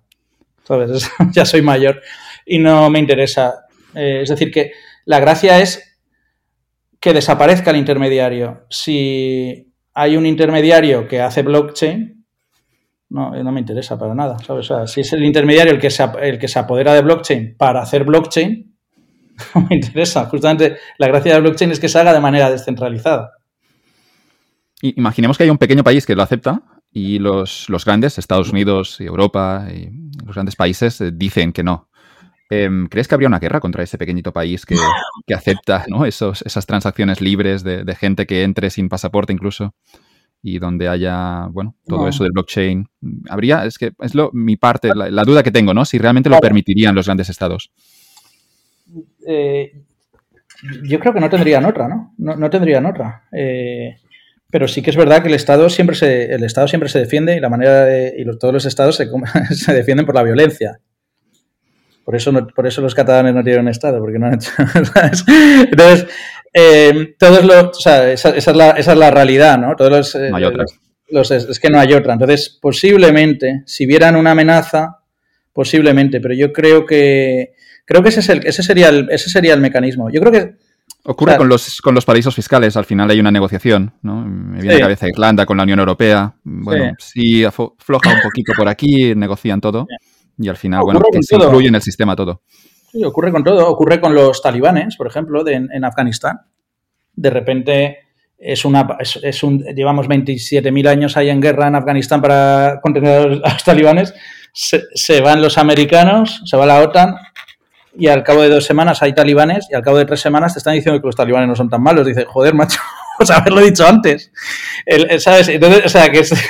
¿Pero por qué? Porque los talibanes van con la violencia, claro, porque, porque los talibanes van a base de machetazos, no va... No va. Entonces, no, pero vamos, no lo sé, yo, yo creo que, o sea, no, no tengo claro Voy, voy, a, estoy buscando a ver cuál, no tengo, no visualizo cuál es la cadena de hechos que lleva a que esto eh, se quede, ¿sabes? A que esto triunfe. Sin duda creo que va a triunfar, pero tiene que triunfar de una manera revolucionaria para ser divertido. Pero es que es revolucionario para todo, para todo. Yo ahora estaba pensando en mi negocio, cómo hacer blockchain, tal. Entonces estás pensando cómo meterlo, tal. Es que te das cuenta que cambia todo. La propia, la propia, por ejemplo, blockchain para fondos de inversión, la propia existencia del fondo de inversión desaparece con blockchain porque yo puedo coger mi cartera, tokenizarla y ya no hace falta hacer valores liquidativos. O sea, cambia todo. Eh, vale, puedes hacer eso, decir, no, venga, vale, pero ahora voy a mantener todos los mismos back office de, fondos de inversión, etcétera, y voy a, pasar, a pasarlos a tecnología blockchain. Eso no es nada, eso no es ninguna revolución, ¿sabes? Eso es cambiar un lenguaje de programación por otro. Entonces, eh, claro, eh, eh, yo, yo, creo que si, cuando, cuando, lo estás viendo te das cuenta de que tiene una repercusión. Te vas dando cuenta a la medida que vas pensando y te vas dando cuenta. Pero, pero no tengo ni idea de qué negocio hacer ahí, tampoco, Joan. O sea, no tengo ni idea. Debe ser complicado también, porque claro, eh, o sea, sé que hay mucha gente haciendo negocios y tal, también sabemos que el 90, eso lo tenemos todos claro, ¿no? Que el 99%, el 99,9% de las empresas que ahora están ganando dinero no van a existir en tres años, ¿no? Que están levantando pasta con blockchain. Eso está, eso está clarísimo. Pero, pero, pero es una cosa grande, es una cosa grande. Lo que pasa es que, eh, lo que pasa es que, que, veo muy complicado que, que sea soy optimista y pesimista a la vez en eso. Veo complicado, es tan grande que veo complicado que le dejen funcionar. Hay que ver el mecanismo por el cual. Yo creo que, como tú dices, puede ser. ¿eh? Por, un por un país pequeño, porque empieza la gente en Argentina a pagar a los taxistas con Bitcoin, se sincronizan las tarjetas de crédito con Bitcoin de manera, con una comisión baja y tal. El Bitcoin no, pasa a ser, sí. en cierto, empieza a declararlo. ¿Por qué no voy a declarar el Bitcoin? Podría, sí, sí. Lo puedo declarar a Hacienda. O sea, eh, y de repente va viendo, va viendo eso. Yo le, le pregunté al autor de, del libro El patrón Bitcoin en una conferencia, a Saifden Amus, creo que se llama, y le pregunté cuál era, sí, eso, eso que decíamos ahora tan interesante, cuáles deberían ser los pasos para que Bitcoin, o para que blockchain también, pero en ese caso Bitcoin llegue a ser una moneda aceptada a nivel mundial, ¿no? Para, para intercambiar bienes y servicios. Y no me lo supe responder, me dijo algo así como que, bueno, que tiene que sobrevivir simplemente. Que, que tampoco es una mala respuesta, tiene sentido. Si sobrevive durante cierto tiempo y se va estabilizando, al final la gente tendrá confianza. Y eso lo vemos, ¿no? En países como en Argentina, como en Nigeria, donde ya se está utilizando y eso seguramente dará garantías después que se pueda utilizar en, en sí, pero estamos hablando de países donde ha habido un, un catacrack, ¿sabes? Donde hay una inflación tremenda. Claro, pero con, pero con, lo que están haciendo con bancos centrales, esto no, no lo descartemos para, para, los próximos no, años. No, no, por eso esa es la otra hipótesis, ¿no? Que Bitcoin sube, no es que Bitcoin suba tanto, es que como están bajando todas las monedas, por eso Bitcoin sube tanto. O sea, no es que suba, es que baja, están bajando todas las demás. Lo que es que no se nota cuánto, cuánto baja el euro contra el dólar, se nota cómo trabaja todas las divisas que están inundadas de dinero eh, Parece cuando dicen que sube el euro, dice, pero ¿qué dicen? claro, lo que euro. sería otra manera de verlo. Pero bueno, pero de, yo creo que más Bitcoin es muy interesante, pero, pero es más interesante blockchain. ¿eh? Bitcoin, es, o sea, Bitcoin es lo que necesita blockchain para existir, porque al final si no hay una cosa con la que haces trading, no, no, no, no tendría sentido. O sea, no, no, no habría gente desarrollando tecnología blockchain, pero blockchain es mucho más y toda la parte, no sé, de identidad, de seguridad, de, los contratos que se pueden sacar a partir de... es, muy, muy, muy interesante. Eh, a mí me interesa mucho, vamos, ahora mismo es lo que más me interesa, pero no sé por dónde hincarle el diente. Bueno, estás leyendo de momento, te estás formando. Y, pero si no hablamos de estados y hablamos de grandes bancos, ¿tú crees realmente que habrá una revolución fintech o, crees que, o crees que hay una sobrevaloración ahora mismo por parte del mercado? No, yo creo que la única revolución es el blockchain. es el, o el Bitcoin, vamos, o sea, es, el, es esa. Lo otro no es revolución. FinTech, y yo soy... Eh, bueno, sí, bueno, decía FinTech dentro del blockchain, sí. O al revés, perdón. Sí, yo creo que FinTech es como el front, ¿no? Ha sido como cambiar... FinTech al final también parecía que iba a ser una gran revolución. Y enseguida suena muy bien el nombre. Sí, suena, muy bien. Para, captar dinero. Sí, suena muy bien, pero yo no creo que FinTech haya sido nada muy relevante. Yo creo que, bueno, ha tenido vamos, no hay más que verlo. Dices, oye, ¿qué empresas fintech han sido muy importantes, son muy importantes en el mundo ahora? ¿Qué marca te suena? Y la gente suele decir, PayPal. Dices, coño, pero PayPal existía ya antes de que existiera la palabra fintech, casi. ha habido mucha reducción. Eh, entonces, fintech ha sido un lavado de cara para entidades tradicionales, ha sido front. Ha sido igual, sí, sí. para la usabilidad, ha servido para esas cosas, ¿sabes? Que, que claro, los bancos tenían una usabilidad que era lamentable. Entonces, ha, sido una capa de front. Blockchain es el back. Y el back es donde está la, historia. Y el, claro, el back es donde ganarías un montón de eficiencia, donde matas eh, un montón de un montón de intermediarios, un montón de ineficiencias que hay. Pero, eh, claro, eh, no, es tan fácil porque esos intermediarios son gente muy, muy poderosa. No estás hablando solo de los bancos, estás hablando de los bancos, los estados y las empresas tecnológicas. Y el, eh, o sea, todos, todos contra, todos deberían estar contra el blockchain, salvo si están a favor, es que no está triunfando la revolución, ¿sabes? Es que están, digamos, prostituyendo el nombre o de blockchain o no sé cómo, o, haciéndose un nombre de blockchain a su medida. Seguro, seguro. No es tan interesante, no es tan interesante, pero bueno. Sí, pero eso, eso siempre lo veo, ¿no? Que a veces cuando hay una revolución, cuando se unen las élites de, de, Madrid, de, Washington o de Silicon Valley, ya lo, lo puedes ver, ¿no? Que realmente aquí falla algo o, no es una revolución que estás diciendo ahora. O será otra cosa. Hombre, fíjate que yo creo que el tío que más ha creído en eso ha sido el de el Jack. El de Twitter, quizá. Se va a tirar. Eh, yo creo que este es el que más se lo... Y este puede volver con algo interesante. Claro, pero fuera, fuera del sistema es cuando puedes crear eso. Porque me estoy pensando, luego, claro, Facebook, cada vez que salía un rival, Zuckerberg lo compraba, ¿no? Pero es cierto que el mundo a veces lo mueven esos perfiles, eh, esos zumbados a veces que te ponen todos los millones que quieras encima y dicen que no, porque, porque quieren hacer algo distinto, ¿no? Y Zuckerberg en algún momento quizá intentará comprar alguna empresa y alguien le dirá que no. Sí que es cierto que con WhatsApp y con, Instagram no le funcionó bien, pero... Yo creo que el, el de Twitter, el de Twitter era el que es el que el que sí que lo ve y el que sí que ve. Y, Twitter podía haber sido una buena plataforma, en parte porque Twitter, como los pobres no gana mucho, no, no, no sabe generar ingresos de otra manera, eh, a lo mejor su opción era el blockchain, porque no, gana, no, no, genera muchos ingresos. Como sabes, en Twitter nadie, nadie, nadie pulsamos en la publicidad y me decimos la publicidad. Pero... Cada vez te meten más publicidad y cada vez tiene menos, seguramente menos valor para la claro, Twitter en, una, en, el tema incentivos, dentro de las empresas grandes, era el, que más incentivo tenía a hacer una cosa disruptiva, porque es el que menos tenía que perder. Eh, pero lo que es eh, Google y, nada. nada, nada, Y Facebook ni, Amazon, vamos. Pero bueno, eh, habrá que ver. Saldrá otra, yo creo que es otra cosa, es otra cosa distinta y no sé. Tengo un amigo que, es, eh, que quedo a cenar con él de vez en cuando y me, da un poco la matraca con esto y me pasa papeles y, que se llama Pablo Martínez. ¿Lo conoces a, Pablo? Pues, pues, creo que estaba en Twitter. Sí, y dejó de estar, que yo creo que eso también habla bien de él también. Porque, eh, eh, y este me, me, pasa cosas muy interesantes y papeles muy intelectual y pero yo creo que también, ¿sabes también quién defiende todo esto? Los, liberales. Entonces los liberales me dan miedo, porque los liberales son gente muy poco práctica. Un liberal eh, típico, eh, estás hablando con él y le dices, no, pero imagínate que no existiera el Banco Central Europeo. Y dices, no, oye, es que existe el Banco Central Europeo.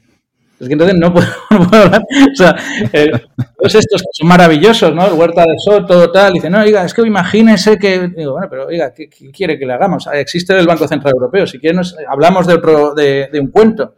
Pero, pero, pero ¿no? de, momento existe. Mundo. Está en su mundo. Entonces, creo que eso, creo que tiene mucho apoyo de eso. Mi, amigo Pablo es un poco así también. Así por si me oyes, voy a decir algo malo. Es un poco así, un poco idealista, demasiado idealista.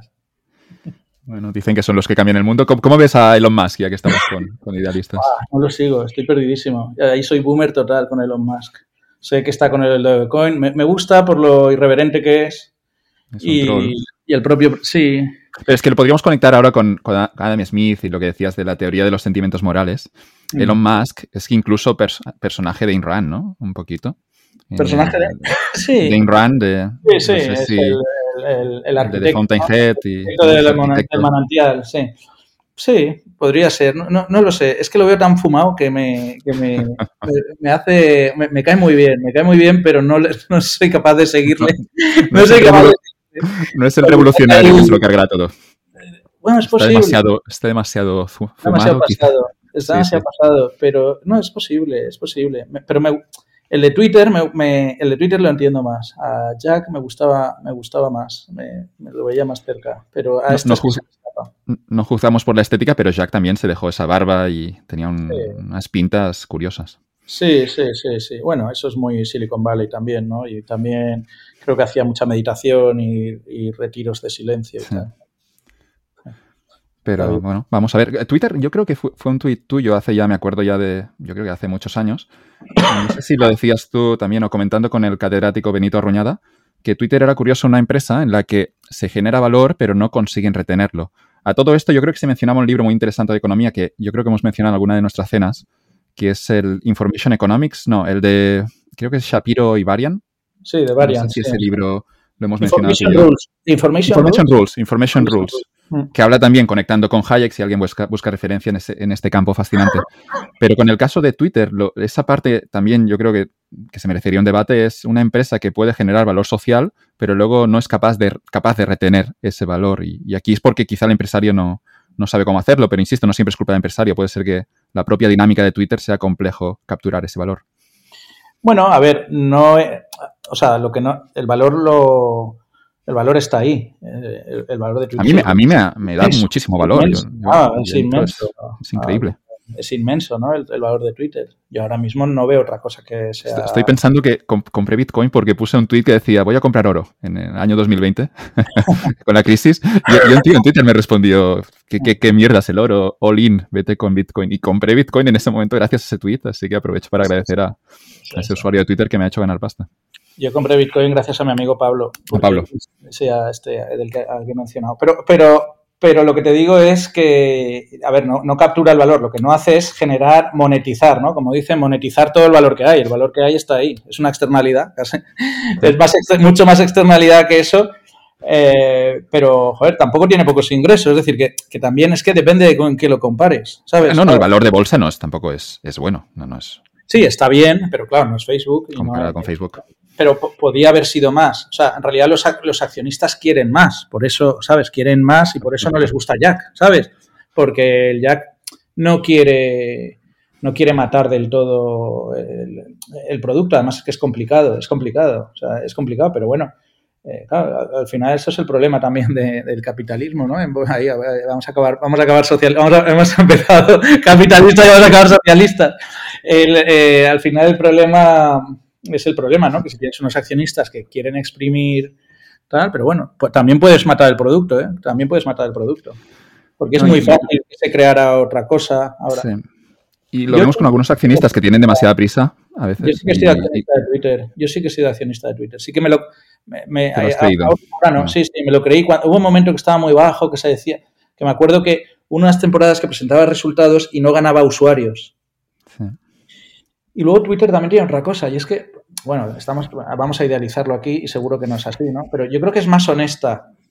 El otro día leía que Facebook. Eh, el otro día leía que Facebook y Google, ¿eh? hablaba de los dos, eh, sabes que viven del click, ¿no? Viven del click-through, de la publicidad y de que tal. Dice que me lo leí, vamos, a quien se lo leí le doy toda la credibilidad que, eh, no sé, a lo mejor tú lo has, lo has, oído, a lo mejor lo sabe todo el mundo y me enteré yo y me quedé de piedra, que la mayoría de los clics son generados por robots suyos.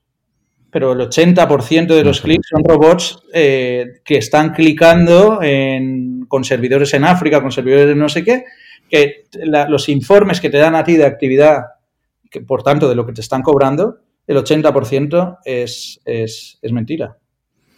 O sea, y te dices, oye, ¿te crees esto? ¿Te crees que hagan eso? Y dices, joder, claro que me lo creo. Si le han, dado mis datos al Estado, ¿cómo no van a hacer eso? van a hacer eso? Las granjas, no, ¿Se llaman? Esas granjas. Claro, claro. Son, o sea, eh, eh, o sea en, en, otro orden de cosas, son empresas que deberían acabar en la cárcel. Deberían acabar en la cárcel, porque eh, ya no solo por cosas tipo lo de Instagram, eso, también lo viste, ¿no? Que resulta que, sí que saben que Instagram es súper negativo para las niñas, que hay evidencia empírica de que las niñas, eh, el, índice de suicidios de niñas que, con, que usan Instagram triplica el de las que no usan Instagram, no sé qué, es evidente, viendo a, yo tengo hijos, pero viendo a las, chicas, a las chicas adolescentes es evidente que es una cosa súper dañina, ¿no? Para la autoestima de, de las adolescentes. Un horror. Es una, es una mala idea, ¿no? Si lo, em, si lo dijeras de cero, es como, no, ¿cómo vamos a hacer eso? ¿Cómo vamos a obligar a chicas de 14 años a colgar fotos no desnudas pero ligeras de ropa para recibir likes? Suena una mala idea desde, desde aquí. Sí, sí. si no lo viéramos, si, no estuviera ocurriendo, ¿qué está pasando? Claro. La idea, la idea, la idea suena horrible, pero la idea. pero, pero además de eso, ya que encima estudies cómo genero la dopamina con los likes, la adicción que genera eso y cómo crear, hacer que ese producto sea adictivo y tal, sabiendo que vas a destrozar el alma o, la mente de una niña, ¿no? Es una barbaridad, tío. Es que es muy, es, es como dices, en manos de quién estamos, ¿sabes? Por eso te digo que para mí cada vez veo más enemigo a esto que al, al Estado, porque el Estado son unos panolis. El Estado, los del gobierno son unos panolis que te quieren sacar un poco el dinero, vivir de, colocar a más amigos y tal, pero estos son mucho más, son mucho más listos que eso. ¿eh? A Huerta de Soto, si le dices que la empresa es el enemigo, le, explota la cabeza, ¿no? Y nosotros como liberales también. Estaba... se explota, pero tal vez debería haberse... Pero es que está ocurriendo. Tal vez debería, debería haberse hecho algo. Es muy complicado, ¿eh? es, muy complicado. Piensa que Estados Unidos ha sido, muy ha sido muy tolerante con los monopolios, porque todas estas empresas son monopolios. Vamos, ahí está la otra referencia, que por cierto tengo el libro que me dejaste tú, que lo doy por, regalado porque me lo No, no, ya te lo puedes quedar. Ah. el de ¿no? El de From Zero to One, que dice que no, todo el mundo lo que quiere hacer es montar un monopolio. Sí, sí. No, era, un regalo ese libro, ¿eh? No, yo ah, sí, sí, No, no, claro, me ha encantado, me encantó, vamos, me encantó cuando me lo leí, pero es que es verdad. Todo el mundo quiere montar un monopolio y decir que no es un monopolio. Claro, para, para, para ser un buen monopolio tienes que decir que no es un monopolio, pero Estados Unidos ha sido muy tolerante con eso. Desde que se fragmentó Standard Oil, ¿no? Hace ya 100 años que se fragmentó la empresa de Rockefeller, mm, sí que es cierto que quizá en Estados Unidos han sido demasiado ¿no? conservadores en el sentido de que son muy liberales y muy pro mercado, pero hay que entender también que los monopolios pueden crecer demasiado. Hombre, lo que pasa es que son empresas americanas, ¿sabes? También eh, hay que entenderlo. O sea, es, es la manera de, dominar el mundo, ¿no? O sea, la manera de China es otra manera, es el 5G o lo que sea, y la manera de estos, eh, esa ha sido una muy buena manera, ¿no? Pero bueno. Regresando a los KPIs, estaba pensando ahora, ya que nos gustan tanto las series, eh, un clásico que es eh, Breaking Bad, y, mm. ese KPI, ¿no? De, ese hombre, sin hacer spoilers de Breaking Bad, donde vemos a, Walter White, que estamos contando lo que ocurre en los primeros dos o tres episodios, es un profesor frustrado profesionalmente porque está en un instituto y a él, él es un químico y podría, parece que tiene talento para trabajar en alguna gran empresa, en investigar más, pero está de algún modo atascado en un instituto sin que esto sea un mal trabajo, pero para él no es suficiente. Y, lo que vemos a lo largo de Breaking Bad, que después empieza a producir metanfetamina o no sé qué droga, ah, lo, que ocurre es que Walter White encuentra cierta satisfacción a lo largo de la serie, ¿no? Cuando, cuando va haciendo cada vez más dinero. Eh, aquí es un poco complejo, ¿no? Porque está vendiendo droga. El, valor social, yo creo que la mano invisible aquí sería más cuestionable, pero en el caso de Walter White, del empresario, vemos realmente que él sí que es más feliz cuando gana pasta, porque además hay ese factor que puedes empezar a controlar tu vida. Sí, la verdad es que. Bueno, todo lo que has contado no, es que no, pasan dos o tres capítulos, pasan el primer capítulo. ¿eh? En el primer capítulo de Breaking Bad pasa todo ya. Es increíble. Eh, eh, sí, no, la verdad es que la, motivación de Walter White. Pero hay un KPI de dinero allí también. Walter White tiene un KPI muy interesante, que es la familia. Él, lo que le lanza él a, a, lo que lanza su ego, ¿no? Porque al final lo que es, es el despliegue de un ego. Eh, Walter White es toda la serie es el despliegue de un ego. Al final lo que le mueve es el ego. Es llámame, ¿cómo era? Llámame Heisenberg. Say my name. Exacto. Tell my name. O sea, lo que le mueve a partir de, no sé, de, de, una temporada o algo de eso, lo que le mueve es el ego. Eso yo creo que está, está claro. Pero él tiene una excusa muy graciosa que es la familia, que es lo hago todo por la familia porque eh, acuérdate, ah sí, bueno, eh, sale al principio, ¿no? Sale en la primera, en la primera temporada. Él, ve que no le va a dejar a sus hijos, a su hijo dinero y piensa que se va a morir y tal, y, que va a dejar a la familia y tal. Entonces, yo, eh, o sea, él va a ganar dinero y de hecho se pone una meta también, ¿no? Se pone un KPI. Dice, oye, yo cuando gane esto paro. ¿Sabes? voy a hacer metanfetaminas cuando gane esto paro. Y evidentemente. es imposible parar porque si no, no, duraría la, Pero sí, es, eh, pero, pero la motivación de la familia es muy, es muy interesante, es, muy interesante. Hombre, al final, eh, eh, ahí es una cosa enfermiza, ¿no? El, el, dinero también es una, es una, ahí es una excusa para desarrollar eso. O, por ejemplo, como la otra que nos gusta a los dos, que es Mad Men, ¿no? Mad Men, ¿cuál es la motivación de, esa gente, de Don Draper? El dinero. Sí, y Draper estará buscándolo durante las seis temporadas o siete temporadas. ¿El, dinero? Yo creo que no. Pero no, no, no es el dinero, digo, que busca una, motivación a la vida. Yo, creo que al final de la serie queda, no lo diremos, pero es, evidente que, de algún modo lo que estaba buscando ese hombre, ¿no? Pero bueno, es difícil hablar de eso ahora sin hacer spoilers. No, lo que está buscando. Pero no, no es el dinero, no, no es el dinero. No, no es el dinero, pero el, dinero es, como dices tú muchas veces, lo de, como dices, lo de la señalización, ¿no? O la... Sí. O sea, ya no es el KPI, sino es como... Postureo. El postureo es el, eh, se, se, se, interpreta ahí en dinero. Yo creo que es una creación de una creación de un personaje interesante que, es lo que hacen estos dos, ¿no? Porque crean un personaje sobre sus propias frustraciones. Al final creas un ego eh, no deja, un personaje no debe ser un ego. Eh, y claro, por dentro, evidentemente, eso sí que se puede decir de toda, porque eso no es un spoiler de Don Draper, sino un, spoiler de cualquiera en nuestra, de, de, la vida de, mucha, de muchos de nosotros, ¿no? Al final, un ego lo que está es eh, tapando una tapando una persona rota, ¿no? Una persona rota que, prefieres tener un personaje interesante que, que, afrontar realmente tus, tu realidad, ¿no? Es una manera de escapar. Al final, estos dos personajes son dos, dos, escapistas, ¿no? Y lo que estás es escapando, escapando, eh, escapando todo el rato de sí mismos, de su propia, eh, de su propia casi angustia existencial, porque es lo que no quieren, es lo que no quieren asumir. Que es una manera también, mira, eh, eso también lo dice mucho Woody Allen. Woody Allen Woody Allen es muy pesimista, muy, muy, muy pesimista, es una persona pesimista. Eh, eh, de hecho, eh,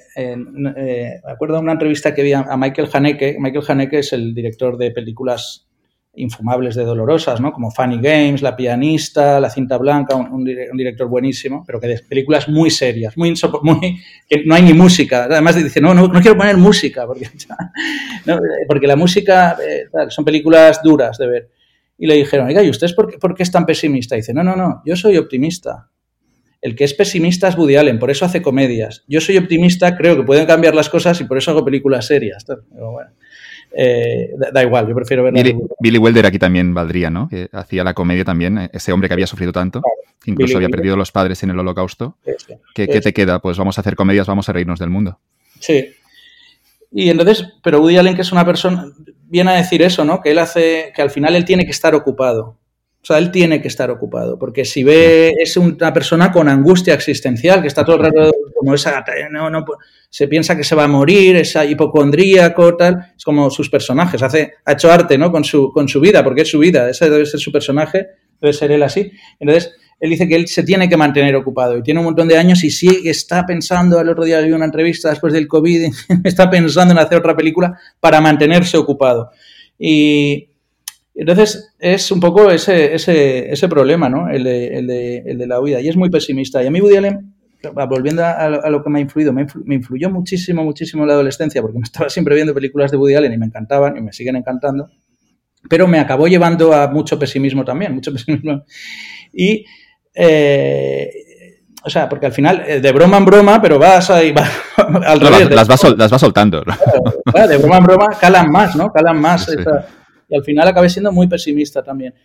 Y posiblemente de ese pesimismo me saca, de ese pesimismo, digamos, existencial, me saca justamente enlazando con lo que hablábamos antes, si hay, alguien que esté escuchando la charla, es que no haya colgado ya esto, eh, me saca Leonard Cohen, porque Leonard Cohen, eh, cuando vuelve a los escenarios, yo digo, joder, este tío ha vuelto a los escenarios. Yo estaba pasando un, tiempo muy malo, justamente cuando coincide que pasa todo lo que hemos contado antes, que tiene que volver a los escenarios, y vuelve al Festival de Benicassim, eh, aparece por ahí Leonard Cohen, que yo pensaba ya que ya no, no, no existía. Para mí era un ídolo, pero muy lejano. Entonces fui a verle y de repente le vi todo todo feliz, porque era la persona, una persona feliz, que había, imagínate la felicidad que tiene que tener el haber estado siete años de meditación, totalmente, tal, sin ningún estrés, tal, y le vi tan feliz, y arranca ahí el festival de Benicassin cantando Dance, Dance, Me to the End of Love y tal, y yo me quedé tan alucinado que, tan sonriente y tan feliz con setenta y pico años, que fue como decir, oye, mira, no hagas caso a Woody vive la vida, disfrútala, tómatela en serio, porque la vida hay que tomarse en serio y tomarse en serio la vida quiere decir disfrutar la vida, no quiere decir tener una vida grave, quiere decir tener una vida, eh, tener una vida con Montaigne, que tengo el libro por aquí que, te he sacado. Entonces, eh, yo creo que es, eh, y, a mí eso me lo dio Leonard Cohen, y Leonard Cohen solamente en, la salida esa de que lo vi en, en Benicassin, dije, jolín, este tío me ha liberado y me liberó tanto que luego fui a verle, como sabes, a un montón de conciertos, le seguí bastante por el mundo porque, porque me daba un, subidón espiritual y moral tremendo, ¿no? El, decir, joder, este es total, pero efectivamente el, pesimismo, digamos que no, no, es bueno ni siquiera con tanta, ni siquiera con broma, enmascarado con broma. De hecho, con, bromas es más peligroso porque entra más fácil, ¿no? Entra más fácil. Sí, que creo era Robin Williams, ¿no? Que terminó suicidándose, también un cómico sí, ahora Verónica claro. Ahora y ahora con Verónica Ford. Claro. Sí, eh, con, Woody Allen, eh, realmente me contaste, y me acuerdo de esto, que realmente la última gira, ¿no? La, última que hace fue especial. Había algo. En ese momento yo. Woody Allen. Ay, perdón, Woody Allen, estoy confundiendo. Leonard Cohen. Sí. Eh, ¿Sabía ya que estaba enfermo? No? Pero, pero la gira no. no. yo creo que no. Estaba cada vez estaba muy viejo. Es que se, siguió tocando hasta los 78, 79 años y el hombre... Pero el último tour mundial que hace es, algo místico. Me dijiste que era que difícil de explicar lo que se vivía ahí en esos escenarios. Bueno, eh, eh, sí, sí, son experiencias. Hay un montón de gente que ha ido a esos conciertos que dicen lo mismo que yo digo, ¿no? Era, había, algo, había algo muy, muy, muy místico en, esas, en esos eh, conciertos. Aparte que Leonard Cohen, las propias letras de las canciones, a mí me, me comunican mucho, pero había algo muy eh, eh, fue una experiencia casi como eso. Era, él era una especie, él era una persona iluminada en ese momento. Era como ir a ver un profeta y la gente lo veía un poco así, ¿no? En parte porque cuando vas a ver un concierto de, 70, de un señor de 78 años siempre piensas que va a ser el último. Y él mismo decía, puede ser que sea el último y eso le da un romanticismo, ¿no? Ahora se va a retirar Serrat, pues yo qué sé, pues eh, sabiendo que es el último concierto de Serrat, que vas a verlo, seguro que va pero claro, Leonard Cohen, eh, no sé, yo vi ocho o diez conciertos de esta época y eran impresionantes. Además eran conciertos que la gente con una hora de concierto se conformaba, pero los conciertos duraban tres horas y media. ¿eh? Tres horas y media porque era tan generoso, tan generoso y, los músicos funcionaban de aquella manera y tal, que veías a gente la gente estaba, bueno, no sé, llorando. Era, era una cosa, una exaltación emocional importante y una cosa que te comunicaba, que te comunicaba mucho.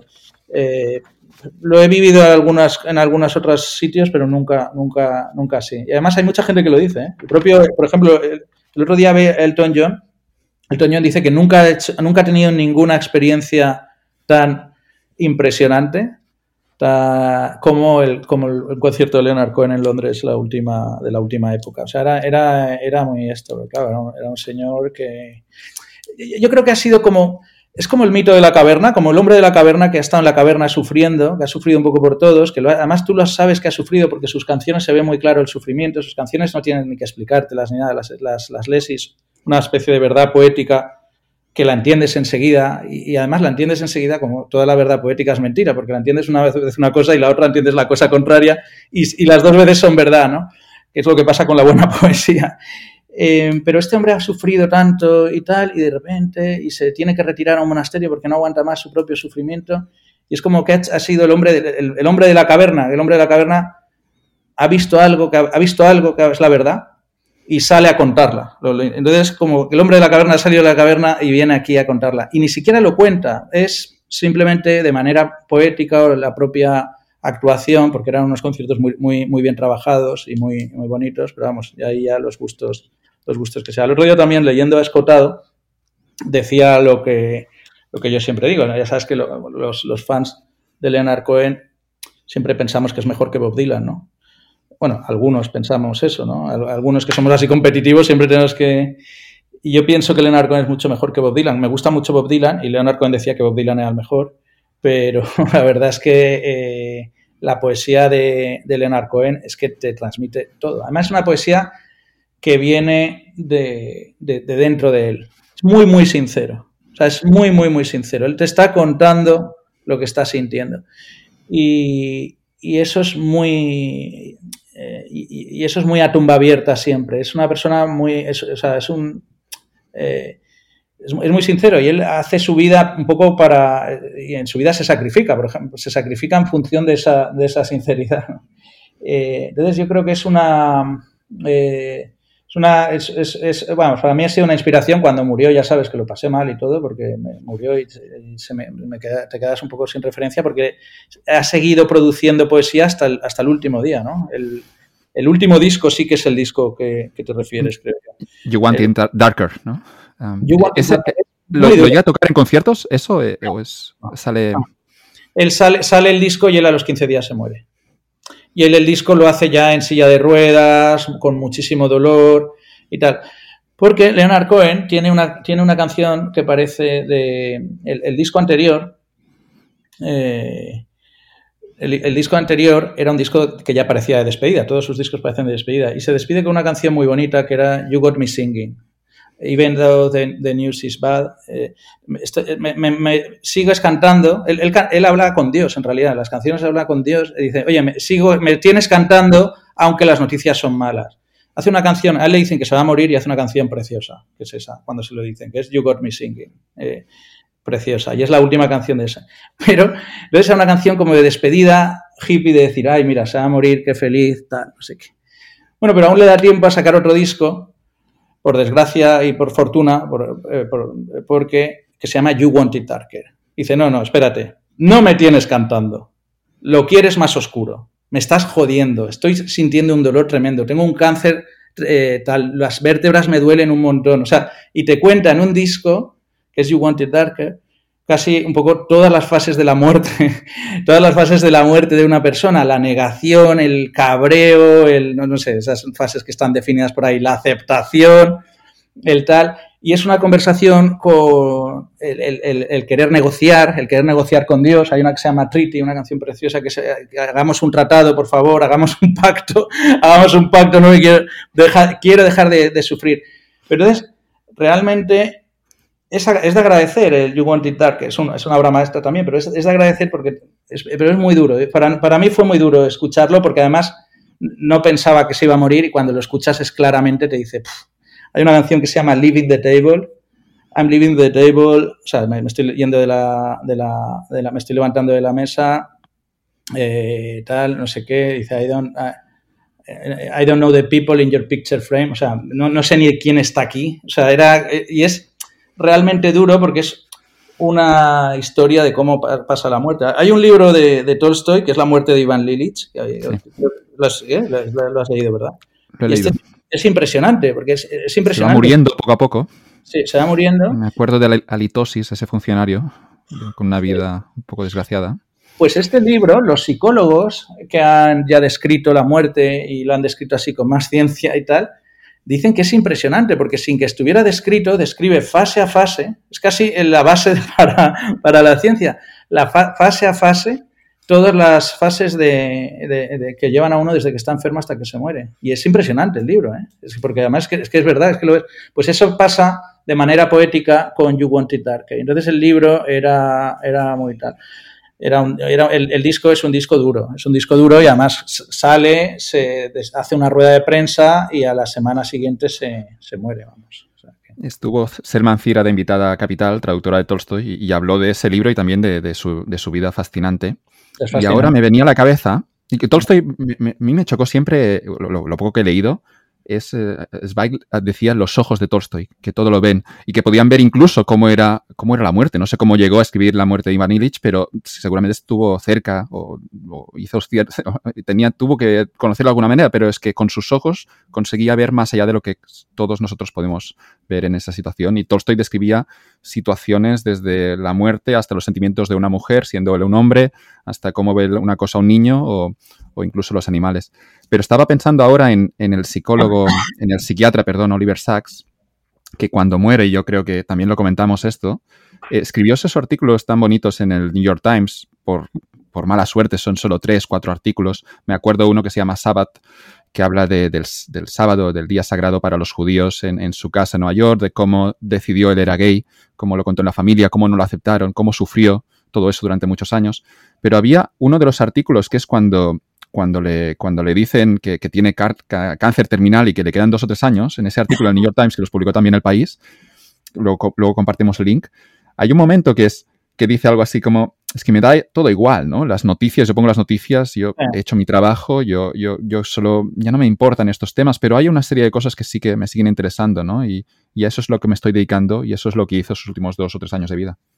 Sí, la verdad es que, la verdad es, que es impresionante. En la, el Living the Table la letra es I'm leaving the table, I'm out of the game. Um, I don't know the people in your picture frame. If I ever loved you, oh no, no. It's a crying shame. If I ever loved you, I, if I knew your name. O sea, se ha, se ha alejado tanto. Antes, esto era, yo la primera vez que lo o sea, bueno, lo, traduzco un poco. Me estoy levantando, estoy fuera del juego, eh, estoy saliendo del juego, no conozco la, a la gente que, ve, que veo en, en, en mi, picture frame, en, mi marco, ¿no? O sea, no conozco ni la, o lo que me enseñas en el, en, el marco. Si alguna vez te amé, oh, no, no, es una vergüenza, da, igual, es una, un lloro de vergüenza. Si alguna vez te amé, si alguna vez supe tu nombre. Es decir, que me da igual todo ya, ¿sabes? es que ya el problema de todos sus problemas de, de, tal. Eh, y, entonces esa canción, concretamente cuando la escuché, eh, me, me, impactó muchísimo porque dije, no puede ser, no puede Y lo entiendes a la primera. Yo a Leonard Cohen lo, entiendo a la primera y, por ejemplo, a Bob no lo entiendo nunca, ni a la, ni a la, ni a la quinta.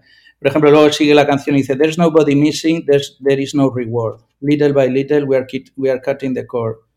We are spending the treasure, oh no, no, that love cannot afford. I know you can feel it, the sweetness restored. O sea, no, no hace, ya, ya no hecho de medio a nadie, ya no, hecho, ya no hecho de menos a nadie, ya no hay premio, poco a poco estamos cortando la cuerda, estamos gastándonos el tesoro o no, no, el amor que ya no nos podemos permitir, yo sé que lo puedes permitir, yo sé que, yo sé que, puedes, yo sé que puedes sentir, y esto es muy bonito lo último que dice, la, dulzura de la, restauración, de, la restauración. O sea, la muerte le está empezando a producir dulzura. ¿Sabes? La muerte, el sentimiento de la muerte está empezando a darle, a darle, a darle, a darle gusto. Y todas las cosas estas terrenales le dan igual, o sea, le, empiezan a dar igual, ¿sabes? O sea que es una canción realmente dura cuando la escuché, porque la escuché y de hecho no pasé de ahí, no pasé de, no pasé de ahí en el disco porque dije, joder, este tío se, va, se va.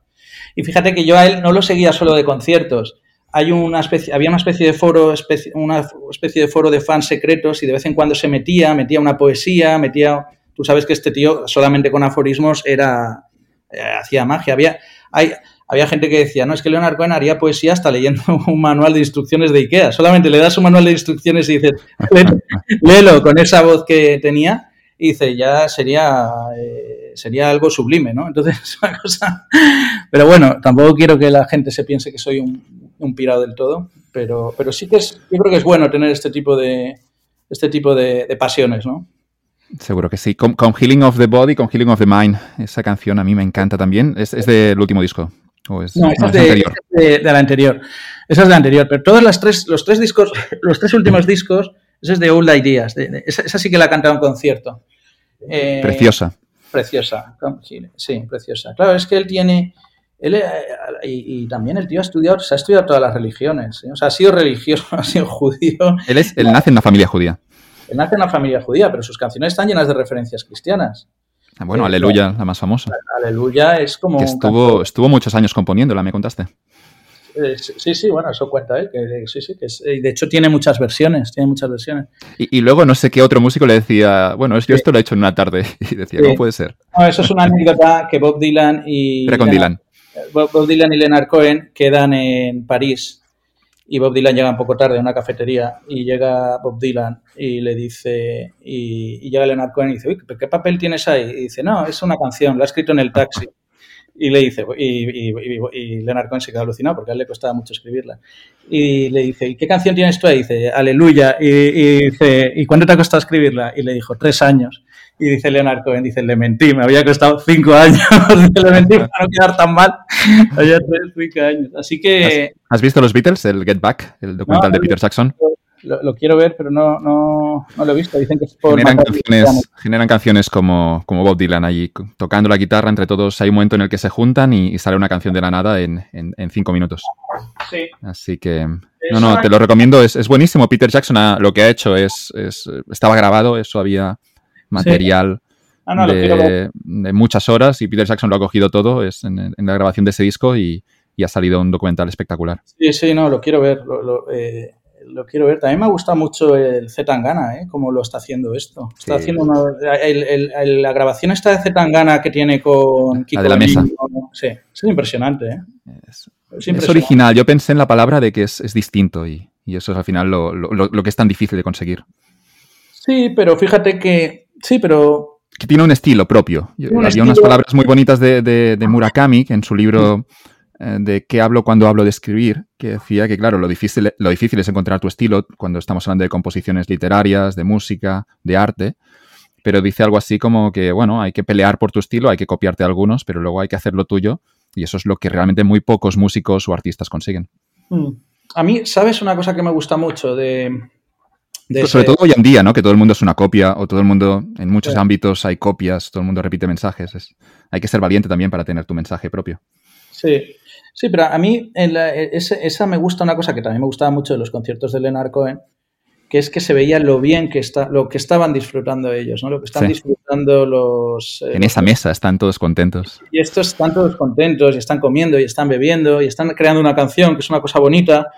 Y, se, ve que se van poniendo contentos unos a otros y se ve que es muy sincero, ¿no? Que eso es muy espontáneo, esa, satisfacción es muy, eh, es muy natural y es lo que es lo que pues yo qué sé música bebida eh, eh, amigos una mesa y una cosa que componen porque la canción esa la de los hay una que, casi sale ahí no porque no estaba en el disco la de me maten esa son canciones graciosas tal joder es que qué más le vas a pedir no qué más le vas a pedir bueno sí hay una cosa que le pide que también en el disco de Zetangana está muy está muy bien visto que de Zetangana se mueve por dinero también, ya que estamos con el tema este, ¿no? Porque la, verdad es que al final lo que ve, que debería ser la conclusión de esta, no, digo por acabar ahora, sino que debería ser la conclusión, es que luego si el amor no te funciona, el dinero no sirve de nada, ¿no? Porque Zetangana tiene un montón de letras que está como, que yo pensaba que lo que había que hacer era ganar dinero, pero ahora me has dejado tú y me estoy jodido y ahora estoy aquí con mi dinero, ¿y ahora qué hago con el dinero?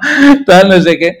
Entonces, está, pero, pero, pero, pero está bien porque suena, un poco mal, ¿no? o sea, a veces lo escuchas las canciones de Zetangana y yo le digo a mis hijos, no, no, no hay que, no hay que obsesionarse por, no sé, por qué. Eh, eh, por ganar dinero, ¿no? Pero, pero, pero, pero, pero bueno, al tío, fíjate, si le ha ido, eh, si le ha ido bien. aunque luego es verdad que el dinero no es lo más importante. Es un medio, no un fin. Teníamos el tema de, la IPO que has vivido desde dentro, tu carrera profesional eh, generando empresas ah, de cero, luego trabajando entre grandes multinacionales. Pero como estamos hablando de literatura, de música, yo creo que este tema mejor ya lo reservamos para otra entrevista. Sí, no, parece bien. sí, sí, no me parece. Sí, yo creo que es un poco es un poco lo mismo. Todo, es un poco lo mismo. Hay que intentar pasárselo bien con todo, pero vamos, yo creo que, que, yo también creo que mejor no, no ensuciemos esto hablando de negocios, ¿no? Me decía un amigo que, le, voy a invitar al podcast, decía algo así como que él estudió ADE y, como que los temas con 18 años veía que eso era como de poca importancia, me dijo. Es como, sí, está bien, pero son modelos que no, me interesan y se metió después a estudiar filosofía, no siguiendo tu, consejo de los KPIs, de, claro, de buscar dónde está la pasta, pero en su cabeza era como, es que estos temas, es que al final no decía aburridos, una asignatura de ADE, pero decía como, como de menor importancia comparado con, al final, él ha sido un fan de Dostoyevsky, claro, leyendo los Karamazov, leyendo los demonios, eh, decía, esto es más importante, esto es más profundo, no sé si me va a llevar algo, no sé si me va a llevar mucho dinero, pero es que todo lo demás me parece pequeño, ¿no? Y, ha pasado quizá un poco incluso en esta charla que hemos tenido hoy de, que sí que hay unos temas que, al menos yo como lo veo, con la pasión con la que hablas, al final Leonard Cohen parece más importante incluso que cualquier negocio que puedas montar. Sí, sí, claro, eh, te ayuda, pero, pero bueno, también fíjate, cuando estaba vivo me, pasé, viajando y no tenía problema para pagarme el billete, ¿sabes? Es decir, que también me fui a, no sé, me fui a todos sitios del mundo. no quiero, parecer...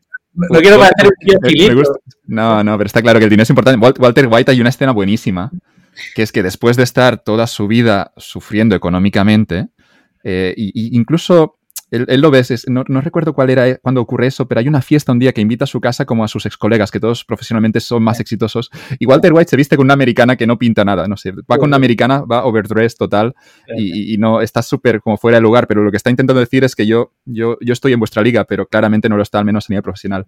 Y cuando empieza a ganar pasta con la droga, hay un día que se, se, se estropea el calefactor de la casa llega, llega a la tienda y, compra el más caro y eso le da una satisfacción enorme de sentirse productivo. De, luego la frase de, de Gus Frings que dirá, a man provides to his family, un hombre provee a la familia. Y, lo hará incluso cuando no es apreciado. Y eso Walter White obviamente le impactará porque él lo ha vivido durante toda su vida.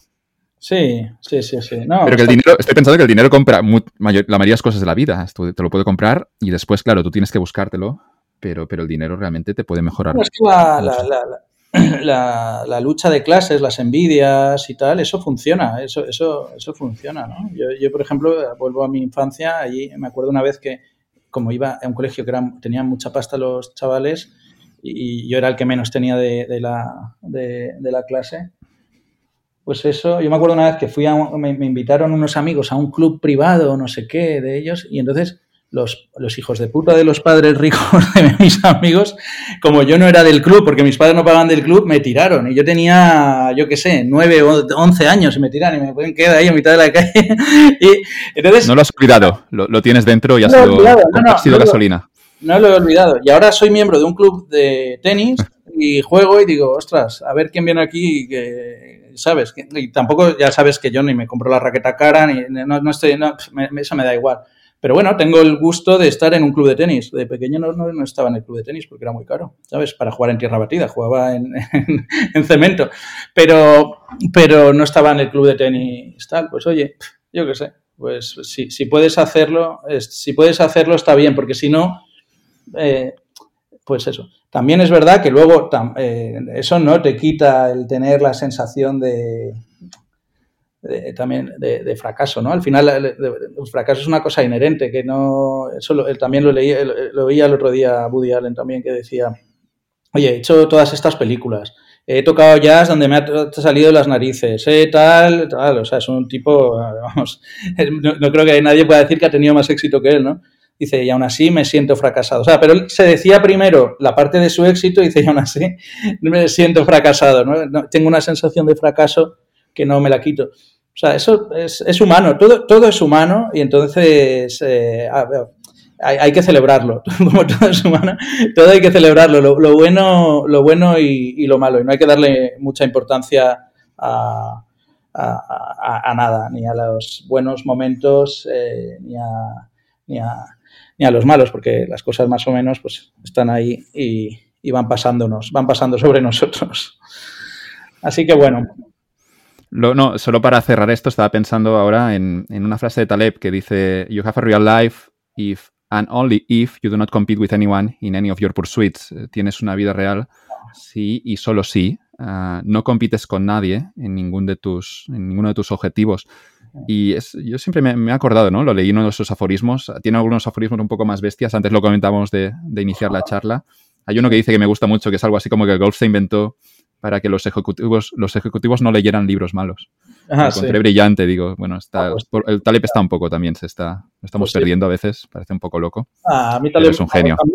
cuanto más loco se vuelva, más me va a gustar. ¿eh? Sí, pero en, eso, en, esa parte, encontrar tus objetivos en la vida. Sí, que mate a los televillanos, que, que, él mate a sus seguidores. sí, eso, es genial. Sus seguidores le odien porque está diciendo lo contrario que decía hace un año. Esto es muy divertido de Taleb era como una religión, era, le seguían, hay gente que me consta que se ha leído el libro como cuatro o cinco veces, es, casi la palabra del profeta, y ahora el profeta te dice que son mierdas. Muy divertido.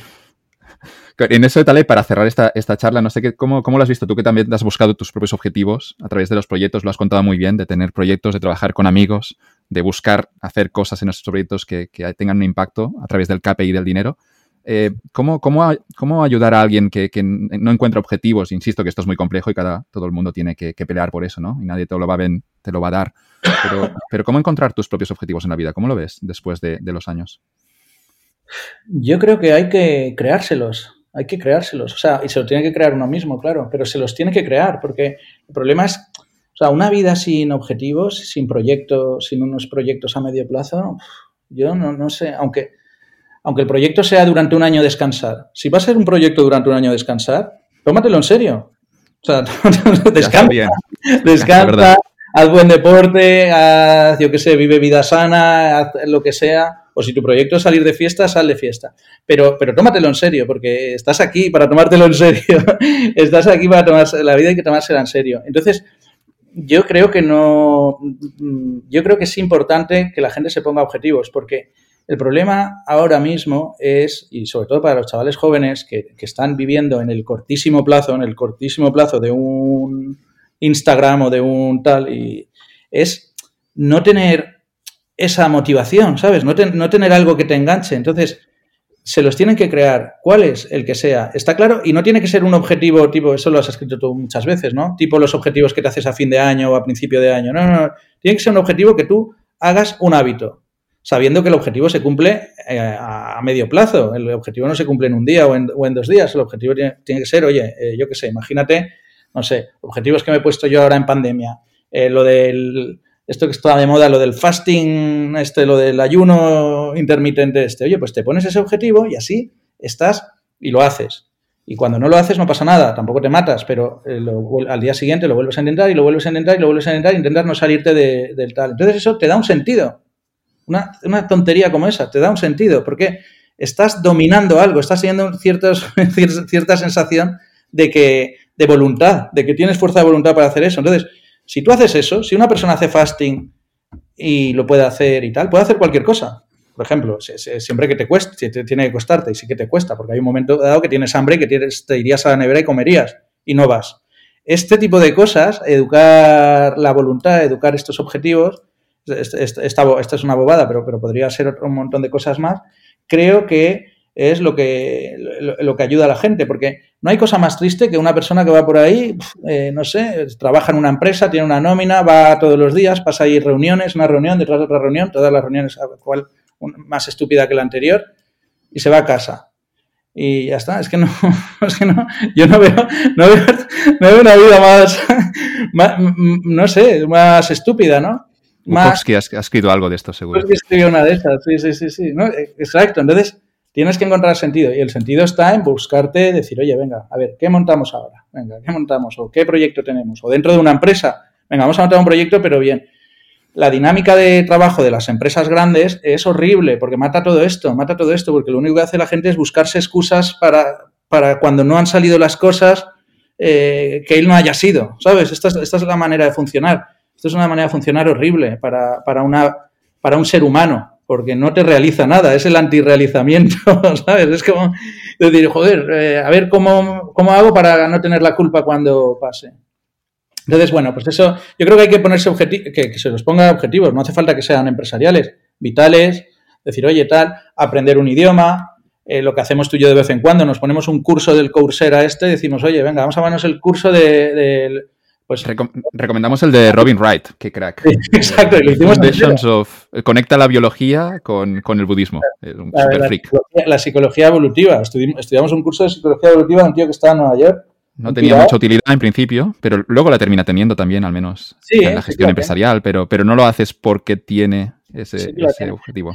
Es importante un objetivo y que el objetivo te cambie, los, te, ponga unos hábitos para conseguirlo, no un objetivo de, tal. Y que sea una cosa consistente y, no sé, y que sea un objetivo flexible, que no digas, oye, es que tengo que hacer esto, ¿no? Es que un objetivo que, que lo importante es que lleve un camino y que llegues a, y que puedas llegar a, a él en un momento determinado. Porque es, es, increíble la capacidad, que, la capacidad que hay de hacer cosas. La capacidad que tiene una, una persona y sobre todo un equipo de hacer cosas es impresionante. Porque son cosas que ahora mismo, imagínate, no existen y ya y, existen porque las has creado. Yo qué sé, esta cosa de capital que has creado tú, pues oye, esto no existía hace, ¿hace cuánto? Hace tres meses. No sé, no existía. Lo habíamos hablado alguna vez, me habías comentado tal, oye, capital. Hablamos de la discoteca de Madrid. Exacto. Pues eso, la discoteca sí que existía. Pero, pero bueno, yo creo que es eso, yo creo que es interesante ponerse objetivos e intentar hacer proyectos y que sean bonitos y que, y que, y que si te centras en el dinero por medir, por medir esos objetivos está muy bien, no tienes que tener complejo de eso porque es, porque es una buena medida y muy objetiva y, que también hace bien y a ti y al resto de la sociedad y, poco más poco más. La, la frase de Taleb, él, va, yo creo que lo he comentado esto, que se va, se va a Japón y, cuelga un, un tuit diciendo, después de estar un día, dos días en Japón, dice que veía gente centrándose en la tarea y no en el resultado de la tarea. Y decía que esto era refrescante, viniendo él de Occidente. Eh, gente que estaba centrada, muchos artesanos en Japón, ¿no? Y sería todo lo contrario al perfil dentro de una multinacional en España de algunos, no de todos, claro. Pero decía Taleb que viendo a esos artesanos ahí haciendo siempre la misma tarea, estaban centrados en la tarea, no en el resultado de la tarea. Que esto es algo que habíamos olvidado. Y es, yo creo, algo que Sí, bueno, es un poco la misma historia que lo que hay que hacer es disfrutar del camino, ¿no? sí, el famoso discurso de Jobs. Sí, hay que disfrutar del camino y, es la. Es la. Sí, de Jobs y de, y de los hipsters y de Jack Kerouac y de Jack Kerouac y tal, que hay que disfrutar del camino, pero pero, pero bueno, y yo creo que, yo creo que vamos, que, eso es lo importante, es, es, una buena herramienta para tomarse la vida en serio. Dejamos la psicología del dinero de Ariely, que a los dos somos muy fans, y la parte también empresarial de las IPOs para, otra charla, ¿de acuerdo, Cuando tú quieras, cuando tú quieras. ya sabes que es un, es un placer siempre hablar contigo. Esta vez nos hemos grabado, pero ya algunas veces hemos hablado y siempre nos lo pasamos bien.